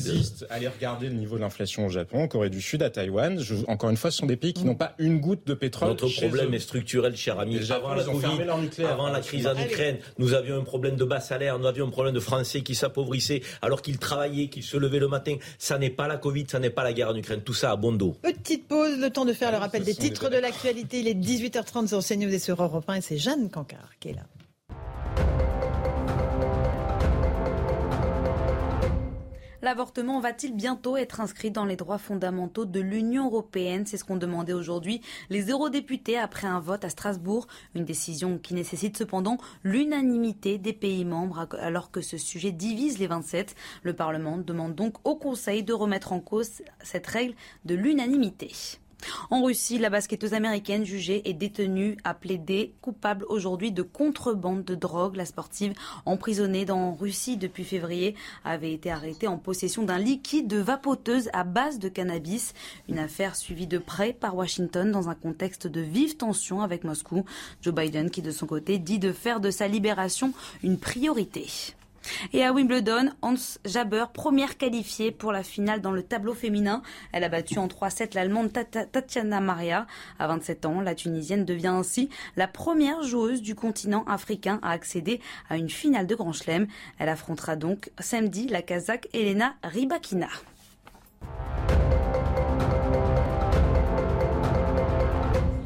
On se retrouve dans un instant dans Punchline sur CNews et sur Europe 1. On parlera de sécurité. Elisabeth Borne hier a dit qu'elle voulait augmenter euh, la présence des policiers de moitié euh, d'ici 2030. Un petit peu loin 2030, mais euh, on va voir si c'est suffisant. Allez, à tout de suite. On se retrouve sur le plateau de Punchline sur CNews et sur Europe 1. On va parler de sécurité. Hier, Elisabeth Borne a annoncé un certain nombre de choses. Elle veut renforcer la présence des policiers sur le terrain.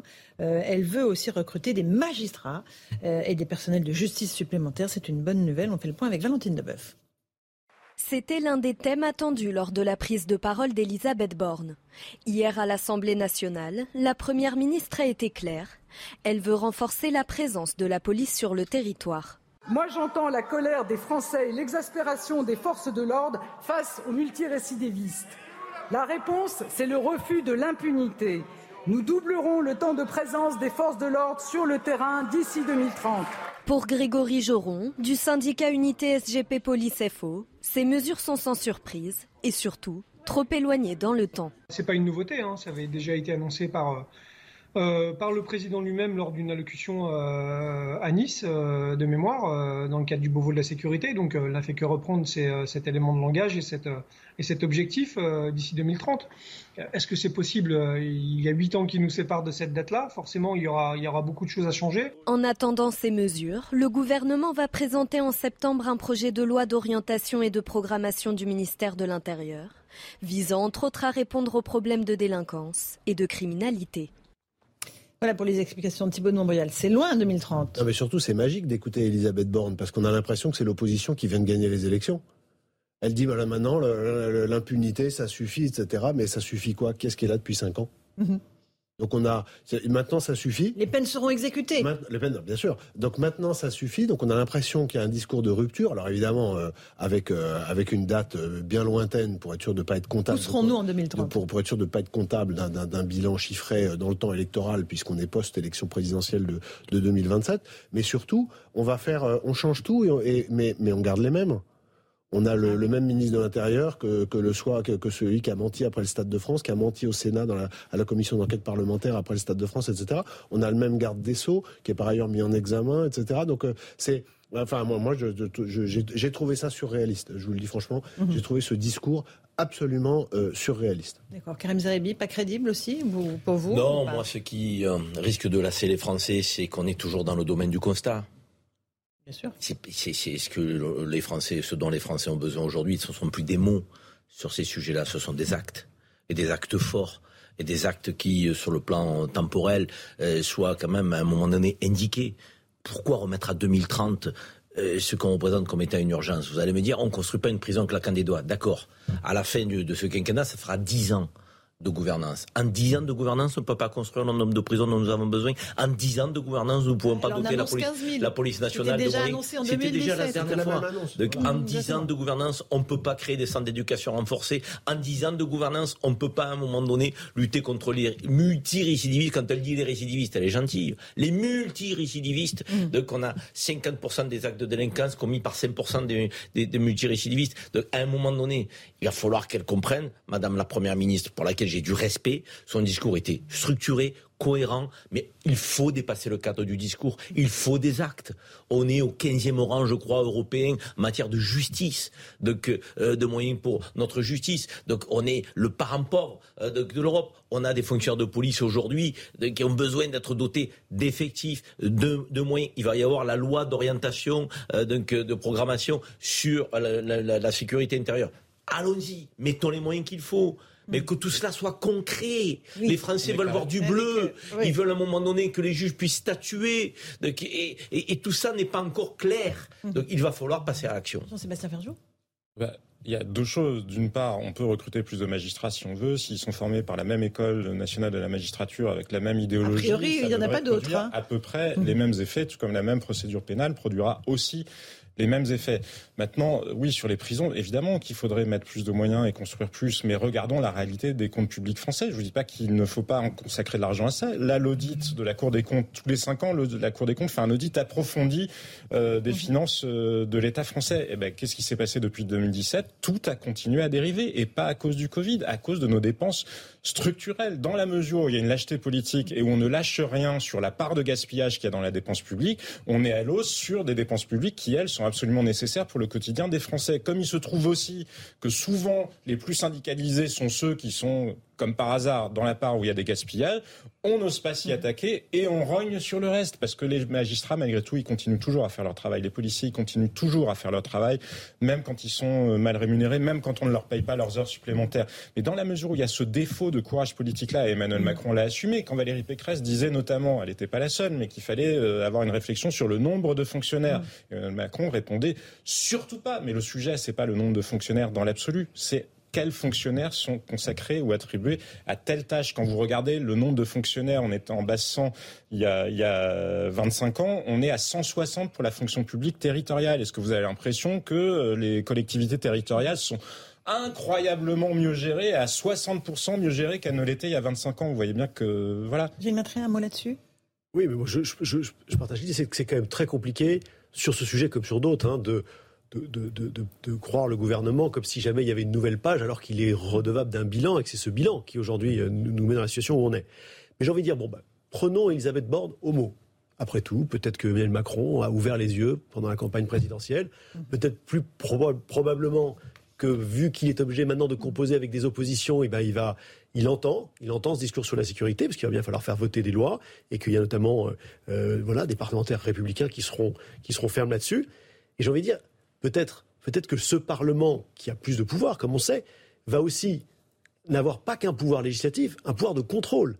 C'est aussi la fonction du Parlement de contrôler ce que fait le, gouvernement. Et là, ce, Parlement qui veut exercer une pression, il va peut-être se saisir très bien. On voit des objectifs très ambitieux. On voit effectivement les 15 milliards sur, la sécurité. On voit les objectifs sur la justice. Je, fais le vœu que le Parlement peut-être vote effectivement ces objectifs, ces moyens, mm. mais derrière, contrôle ce qui va se passer. Parce que vous l'avez, comme on l'a rappelé, ça avait déjà été annoncé, ces objectifs, il ne s'est rien passé. Il ne faudrait pas que ce soit la même chose. Et puis, quand même, il y, a un sujet euh, qui a été évoqué par ailleurs, mais enfin juste avant ou juste après, je me souviens plus, mais, mais qui est indissociable du sujet dont on parle, c'est celui de l'immigration. L'immigration, on sait que c'est un facteur euh, de, de, déstructuration sociale considérable, avec des problèmes sur l'islamisme, des problèmes sur la délinquance, des problèmes sur la justice, des problèmes sur le social. Et qu'est-ce qui a été, c'était quoi la, la, la grande annonce hier sur l'immigration? C'est qu'il faut raccourcir les, procédures d'asile. Je rappelle qu'au début du quinquennat d'Emmanuel Macron, l'exécution, le, taux d'exécution des obligations de quitter le territoire était de l'ordre de 15%, un peu moins, et qu'il est tombé à 6%. C'est-à-dire qu'aujourd'hui, on a des mineurs non accompagnés, qui sont d'ailleurs souvent majeurs, au plein centre de Paris, qui commettent des exactions sur les touristes et sur les habitants, et maintenant jusqu'au Trocadéro. Tout ça, c'est une pollution qui vient, qui vient nuire à la cohésion sociale au cœur de notre capitale et, dans la plupart des villes moyennes françaises. Et, on ne peut pas attendre 2030 pour régler tout ça. Ça, c'est une, chose qui est sûre, c'est que c'est pas possible. Karim bien Précise immigration incontrôlée ou immigration clandestine, mon cher Thibault. C'est mieux. Ben, les clandestines, il y, a une immigration.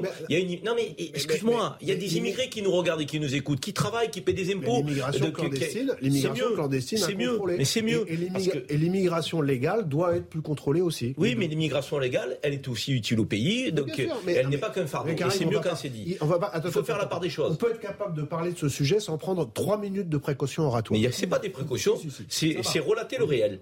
C'est une précaution de dire que c'est pas l'immigration avec un grand I et toute immigration qui pose problème. Il faut une immigration qui soit drastiquement réduite et contrôlée. Oui, mais l'immigration légale et qui sert le pays, elle existe aussi. Et on est d'accord. Euh, et on voit que dans de nombreux secteurs, notamment l'hôtellerie-restauration pour cet été ou l'agriculture, on a besoin euh, Exactement, de, on fait main d'œuvre. Hein. Et cela, effectivement, c'est aussi les grands indivisibles de l'immigration dont il faut parler. Sur l'insécurité, il y a quand même un sujet euh, effectivement sur lequel le gouvernement va devoir répondre rapidement. C'est cette impunité cette impunité donc sur les attaques dont sont victimes aussi, et notamment les forces de l'ordre. Les forces de l'ordre, je dirais même tous ceux qui sont détenteurs d'une mission de service public. Je pense aux enseignants, je pense aux, agents des services hospitaliers dans les urgences et autres. Et là, euh, c'est Gilles qui le disait tout à l'heure, le gouvernement n'a plus la majorité absolue. Ça veut dire qu'il va être obligé d'aller chercher une force d'appoint au sein de l'Assemblée nationale et, et, du Parlement qui sera, de mon point de vue, la seule force crédible et potentielle sur ces questions-là qui pourra apporter une force d'appoint, ce sont les républicains. Bien sûr. Alors, on parle des agressions contre les forces de l'ordre. Euh, on va vous montrer encore un exemple. On en a beaucoup parlé tout au long de la saison, de ces agressions contre les policiers. Euh, on, l'assume et on continuera la saison prochaine dans Punchline. Là, ça se passe à Montgeron dans l'Essonne, un rodéo urbain qui dégénère en affrontement. Et c'est un policier, au final, qui est blessé parce qu'il y a une cinquantaine de jeunes qui se précipitent sur les lieux pour caillasser les policiers qui tentent d'interrompre un rodéo urbain. On fait le point euh, sur euh, cette situation avec Michael Dos Santos.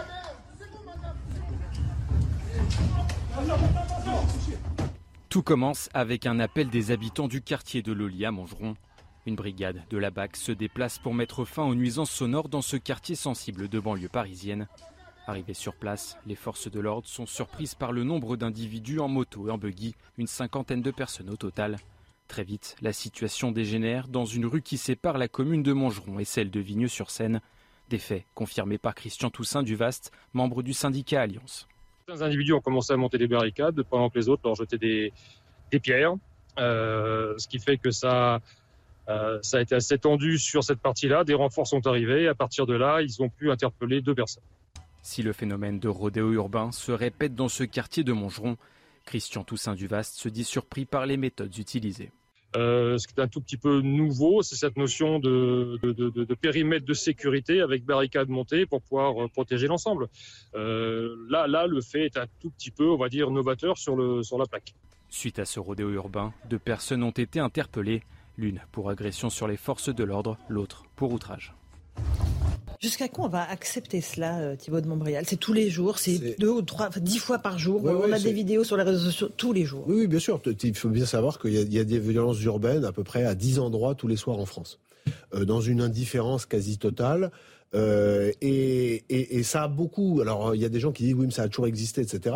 Euh, il y a toujours eu des incidents euh, ponctuels, sporadiques. Mais par contre, la, la récurrence et l'intensité de ces incidents, ça a considérablement augmenté ces dernières années. Je pense que tant qu'il y a eu tant qu'il y aura une forme d'indifférence de, notre société, on en parle ici, euh, de temps en temps il y a les articles, etc., mais ça fait plus jamais la une. Tant qu'il y aura cette forme d'indifférence, ben, écoutez, les gens qui se euh, qui s'opposent à, à l'action euh, et à la force publique continueront euh, à attaquer les commissariats, Champigny-sur-Marne, attaqué deux fois la semaine dernière, euh, le, euh, ou, à, comme- ou à mettre maintenant des périmètres de sécurité comme, euh, comme on vient de le voir sur ces images. Je pense qu'il faut, euh, moi j'ai écrit un livre qui s'appelle Osons l'autorité. Il faut à un moment donné que euh, des instructions soient données par une hiérarchie qui ensuite soutienne les gens à qui il leur a donné les instructions, de faire rétablir la loi, y compris en utilisant, lorsque c'est nécessaire, euh, la force légitime. C'est-à-dire que les, les voyous sont pas plus courageux que les autres. S'ils voient que les fonctionnaires de police vont au contact et vont dégager euh, la voie, et si les policiers savent qu'en y allant, ils seront soutenus et que leur action euh, sera soutenue à la fois par leur hiérarchie policière Mais et par la justice, mais ça, cas. mais ça arrivera. Mais bien sûr que c'est pas le cas. Le- le- donc la réponse à votre question, c'est parce qu'il n'y a pas de soutien et que le, le pouvoir politique euh, se dit jusqu'ici tout va bien. Je traduis tout va bien, Oui, oui, oui. c'est-à-dire il n'y a pas de mort. Pas de mort, c'est et ça. donc tant qu'il n'y a pas de mort, et, et tant qu'on n'en parle pas trop, et ben on avance. Mais on va inéluctablement un jour vers un drame. Et, et- et- et ce qui va nous surprendre, c'est que le jour où il va y avoir un drame, là, là, là, par contre, ça peut partir en spirale Oui, extrêmement ça peut s'embraser. Karim Je, je reprends ce que disait notre reportage au tout début, euh, de, que la voix off disait à l'appel des habitants, la BAC est arrivée. Je pense à ces habitants. Bien sûr, Mais c'est les premières victimes. Ces habitants qui sont les premières victimes, Évidemment. prises en otage. Évidemment. Et on voit bien que, et je veux dire, ils ont envie de police nationale. rodéos mettent en danger la vie des, Mais enfants qui traversent sur les Mais la passages vie, puis- piétons, des, euh, Puis, Charles c'est la vie, puis c'est de son nuisances sonores, et puis c'est c'est l'im- l'impossibilité à vivre convenablement de, que dans son quartier. Euh, ces gens-là, ils n'ont pas le, le triple vitrage euh, de, et, et, et la climatisation. Euh, donc ça veut dire qu'à un moment donné, il faut un peu ouvrir la fenêtre pour respirer, pour créer un petit courant d'air, euh, pour essayer de. Et qu'est-ce qu'ils ont? Les motos, euh, le- que- les chahuts, euh, le, le chaos, euh, les petites violences urbaines qui sont répétées de tous les soirs. Moi, je vous le dis, je vous le dis, moi, je fais un rêve, je fais un vœu, c'est que je veux revoir la police nationale, je veux revoir du bleu tous les jours dans nos quartiers. Oui, mais pour Tous ça, les jours. pour ça, Karim Zerebi, il y a une condition. Moi, je suis d'accord avec vous, mais il y a une condition, c'est qu'il faut que ces bleus puissent avoir les moyens de rester dans les quartiers. évident. Et donc qu'ils soient soutenus par leur hiérarchie, c'est ce que je viens mais- de dire. mais- Parce mais- qu'il y aura des gens qui iront au contact. On va tenter de les faire fuir dans un premier temps. Il faudra qu'ils restent, qu'ils tiennent leur terrain, et une fois qu'ils auront assumé de tenir le terrain, y compris par la violence légitime, à ce moment-là, les choses s'apaisent. je vais même au-delà de vous, euh, mon cher Thibault, parce que je dis qu'aujourd'hui, on a un problème qui est le rapport de force comptable? Quand on envoie nos forces de police, elles sont en nombre insuffisant. Et on ne peut pas avoir des compagnies républicaines de sécurité qui sécurisent H24 toute l'année, donc des quartiers comme on peut le faire de manière très ponctuelle. Aujourd'hui, quand les bacs se déplacent, il y a deux voitures maximum. Quand on a la sécurité publique, euh, donc on a une voiture ou deux. Donc, mais aujourd'hui, on a besoin d'avoir des effectifs, même à la limite pédestres, armés, donc en nombre suffisant, qui reprennent euh, pied dans les quartiers, qui rassurent les commerçants, qui rassurent les habitants et qui fassent en sorte que les gens honnêtes vivent convenablement. Ça n'est pas le cas aujourd'hui, qu'on se le dise. Donc le défi est colossal, mais encore une fois, ça va nous coûter, va me dire Jean-Sébastien Ferjou. Donc peut-être qu'il faut faire, non mais peut-être, on non mais peut-être qu'il faut faire euh, ce qu'il évoquait tout à l'heure, une réforme interne des effectifs, en mettre moins dans l'administratif, en mettre plus sur le terrain. Je sais pas, mais en tout cas, cher, cher Jean-Sébastien, il faut voir du bleu sur le terrain. Je pense que les, Français et les habitants le entièrement d'accord. Jean-Sébastien avec vous Ferjou, et comme après Thibault de Montbrial. Plus de blanc dans les hôpitaux si on veut. Le sujet n'est pas de diminuer les moyens Orient euh, qui sont consacrés aux gens qui sont sur le terrain. Le sujet, c'est de faire mieux à, euh, à moyens plus ou moins égaux, puisque nous sommes déjà le pays qui dépense, qui consacre le plus de sa dépense nationale à la dépense publique. Vous voyez bien qu'il y a d'autres pays européens qui ont des populations euh, similaires, où il y a aussi de l'immigration, si on veut, enfin bref, ou des conditions socio-économiques pas radicalement différentes, et qui ne connaissent pas les mêmes difficultés que nous, ou en tout cas pas avec la même intensité, y compris dans des pays où il y a plus de difficultés socio-économiques. Donc c'est bien, on est bien obligé d'avoir une réflexion sur la manière dont les choses sont organisés. Regardez la police, cet exemple, la Cour des comptes le dit. Alors ça fait un peu obsédé par euh, les aspects budgétaires, mais plus 24% sur la masse salariale, moins 37% de temps de présence. Parce que dans la manière dont on gère le ministère de l'Intérieur aussi, si vous le gérez en co-gestion avec des syndicats qui finalement sont dans des intérêts corporatistes, que vous n'avez aucune exigence de productivité non plus, ça participe du phénomène. Alors si vous rajoutez à ça le fait qu'on a rajouté euh, des étapes dans tous les sens dans les procédures pénales et que les policiers plus, passent plus de temps à remplir des tableaux pour faire de la statistique ou pour euh, justement euh, ces, ces, formalités juridiques, il y a toute cette réflexion-là à avoir. Il y a une réflexion à avoir sur l'autorité, c'est absolument évident. Il y a une réflexion à avoir sur l'éducation, parce qu'on est entré dans un pays, on voit bien une forme de nihilisme. Quand Laurence, vous le disiez tout à l'heure, il y a aussi des enfants qui sont heurtés par ces rodéos urbains. C'est même pas des gens qui seraient en rébellion contre je sais pas quoi, le capitalisme, la société, qui viendraient emmerder des riches. Non, ils sont justement en train de le faire dans les quartiers même où ils vivent, en mettant en danger la vie de leur propre famille. Donc il y a un nihilisme qui s'est emparé de notre société. Ça aussi, il faut le gérer. Il n'y a pas de baguette magique. En revanche, ce qui est certain, c'est que la lâcheté politique qui consiste à tout laisser dériver, à la fois sur justement euh, cette absence de réforme du fonctionnement du ministère de l'Intérieur, sur cette absence de réforme de la procédure pénale, et puis finalement en entretenant un discours euh, mi-chèvre, mi-chou sur ah bah oui, mais quand même les pauvres ils sont un peu victimes, machin, etc. Ben, là encore, on ne peut arriver à rien. Thibault de Montbrial. Les, toutes choses égales par ailleurs, ce qui a été dit est, est juste et je suis d'accord avec les uns et les autres. Je redis simplement une vérité que peu de gens sont prêts à, à entendre et encore moins à assumer, c'est que la seule manière de vraiment faire changer les choses, c'est qu'il y ait des instructions qui soient données et ensuite assumées, de, d'envoyer des forces de sécurité intérieure au contact et d'assumer les conséquences du contact et d'assumer les conséquences assumer du les contact. blessés, assumer Et je- éventuellement et- des et victimes. si on se mettait à avoir une politique de, de cette nature, ce qui ne veut pas dire ne violer la loi, ce qui veut dire assumer les, con- les, les conséquences du fait que les autres violent la loi en venant s'en prendre euh, aux policiers et aux gendarmes. On aurait deux ou trois mois, on aurait deux ou trois mois extrêmement compliqués, Compliqué, oui. et on aurait ensuite une feu, hein. amélioration drastique de la situation. Un dernier mot, Ah non, je suis entièrement d'accord avec ce que dit Thibault de Montbrial, d'autant qu'il y a une réalité assez perverse, il faut bien le reconnaître. Quand on en parle à un certain nombre de gens dans les mêmes quartiers, la réalité c'est que précisément parce que les policiers ne se sentent pas soutenus, parfois certains d'entre eux ont tendance à se comporter aussi comme des cow-boys et c'est une réalité qu'on doit aussi entendre parce que ça Bien participe du problème. Et donc s'ils étaient soutenus et s'il était clair justement qu'il y avait cette auto- autorité-là, il n'y aurait pas à hauteur d'individus des gens tentés justement de le faire par eux-mêmes parce que précisément leur hiérarchie ne leur permet pas de le faire dans un cadre plus euh, strictement républicain. Mais cela dit, Elisabeth Borne le disait aussi hier quand elle a tenu tête, euh, enfin ou en tout cas qu'elle s'est adressée à la France Insoumise, il faut aussi savoir être exigeant vis-à-vis des forces La de Vaste volonté politique. chantier, C'est pas, vaste c'est pas que chantier. la hiérarchie, hein, c'est le politique au-dessus de la hiérarchie. Non, Vaste chantier sur tous les domaines hein, pour euh, ce gouvernement euh, à, à la tâche. Euh, merci à vous tous. Euh, merci d'avoir participé à cette belle saison de Punchline. Karim Zerebi, Gilles Merci à Malfray, toi, Laurence. Jean-Sébastien Ferjou et Thibault de Montbrial. Je voudrais remercier les équipes aussi, euh, Céline Genot, Marine Sabourin et Jacques Sanchez qui sont en régie, les équipes de CNews et d'Europe 1, puisque cette émission est codiffusée sur les deux antennes.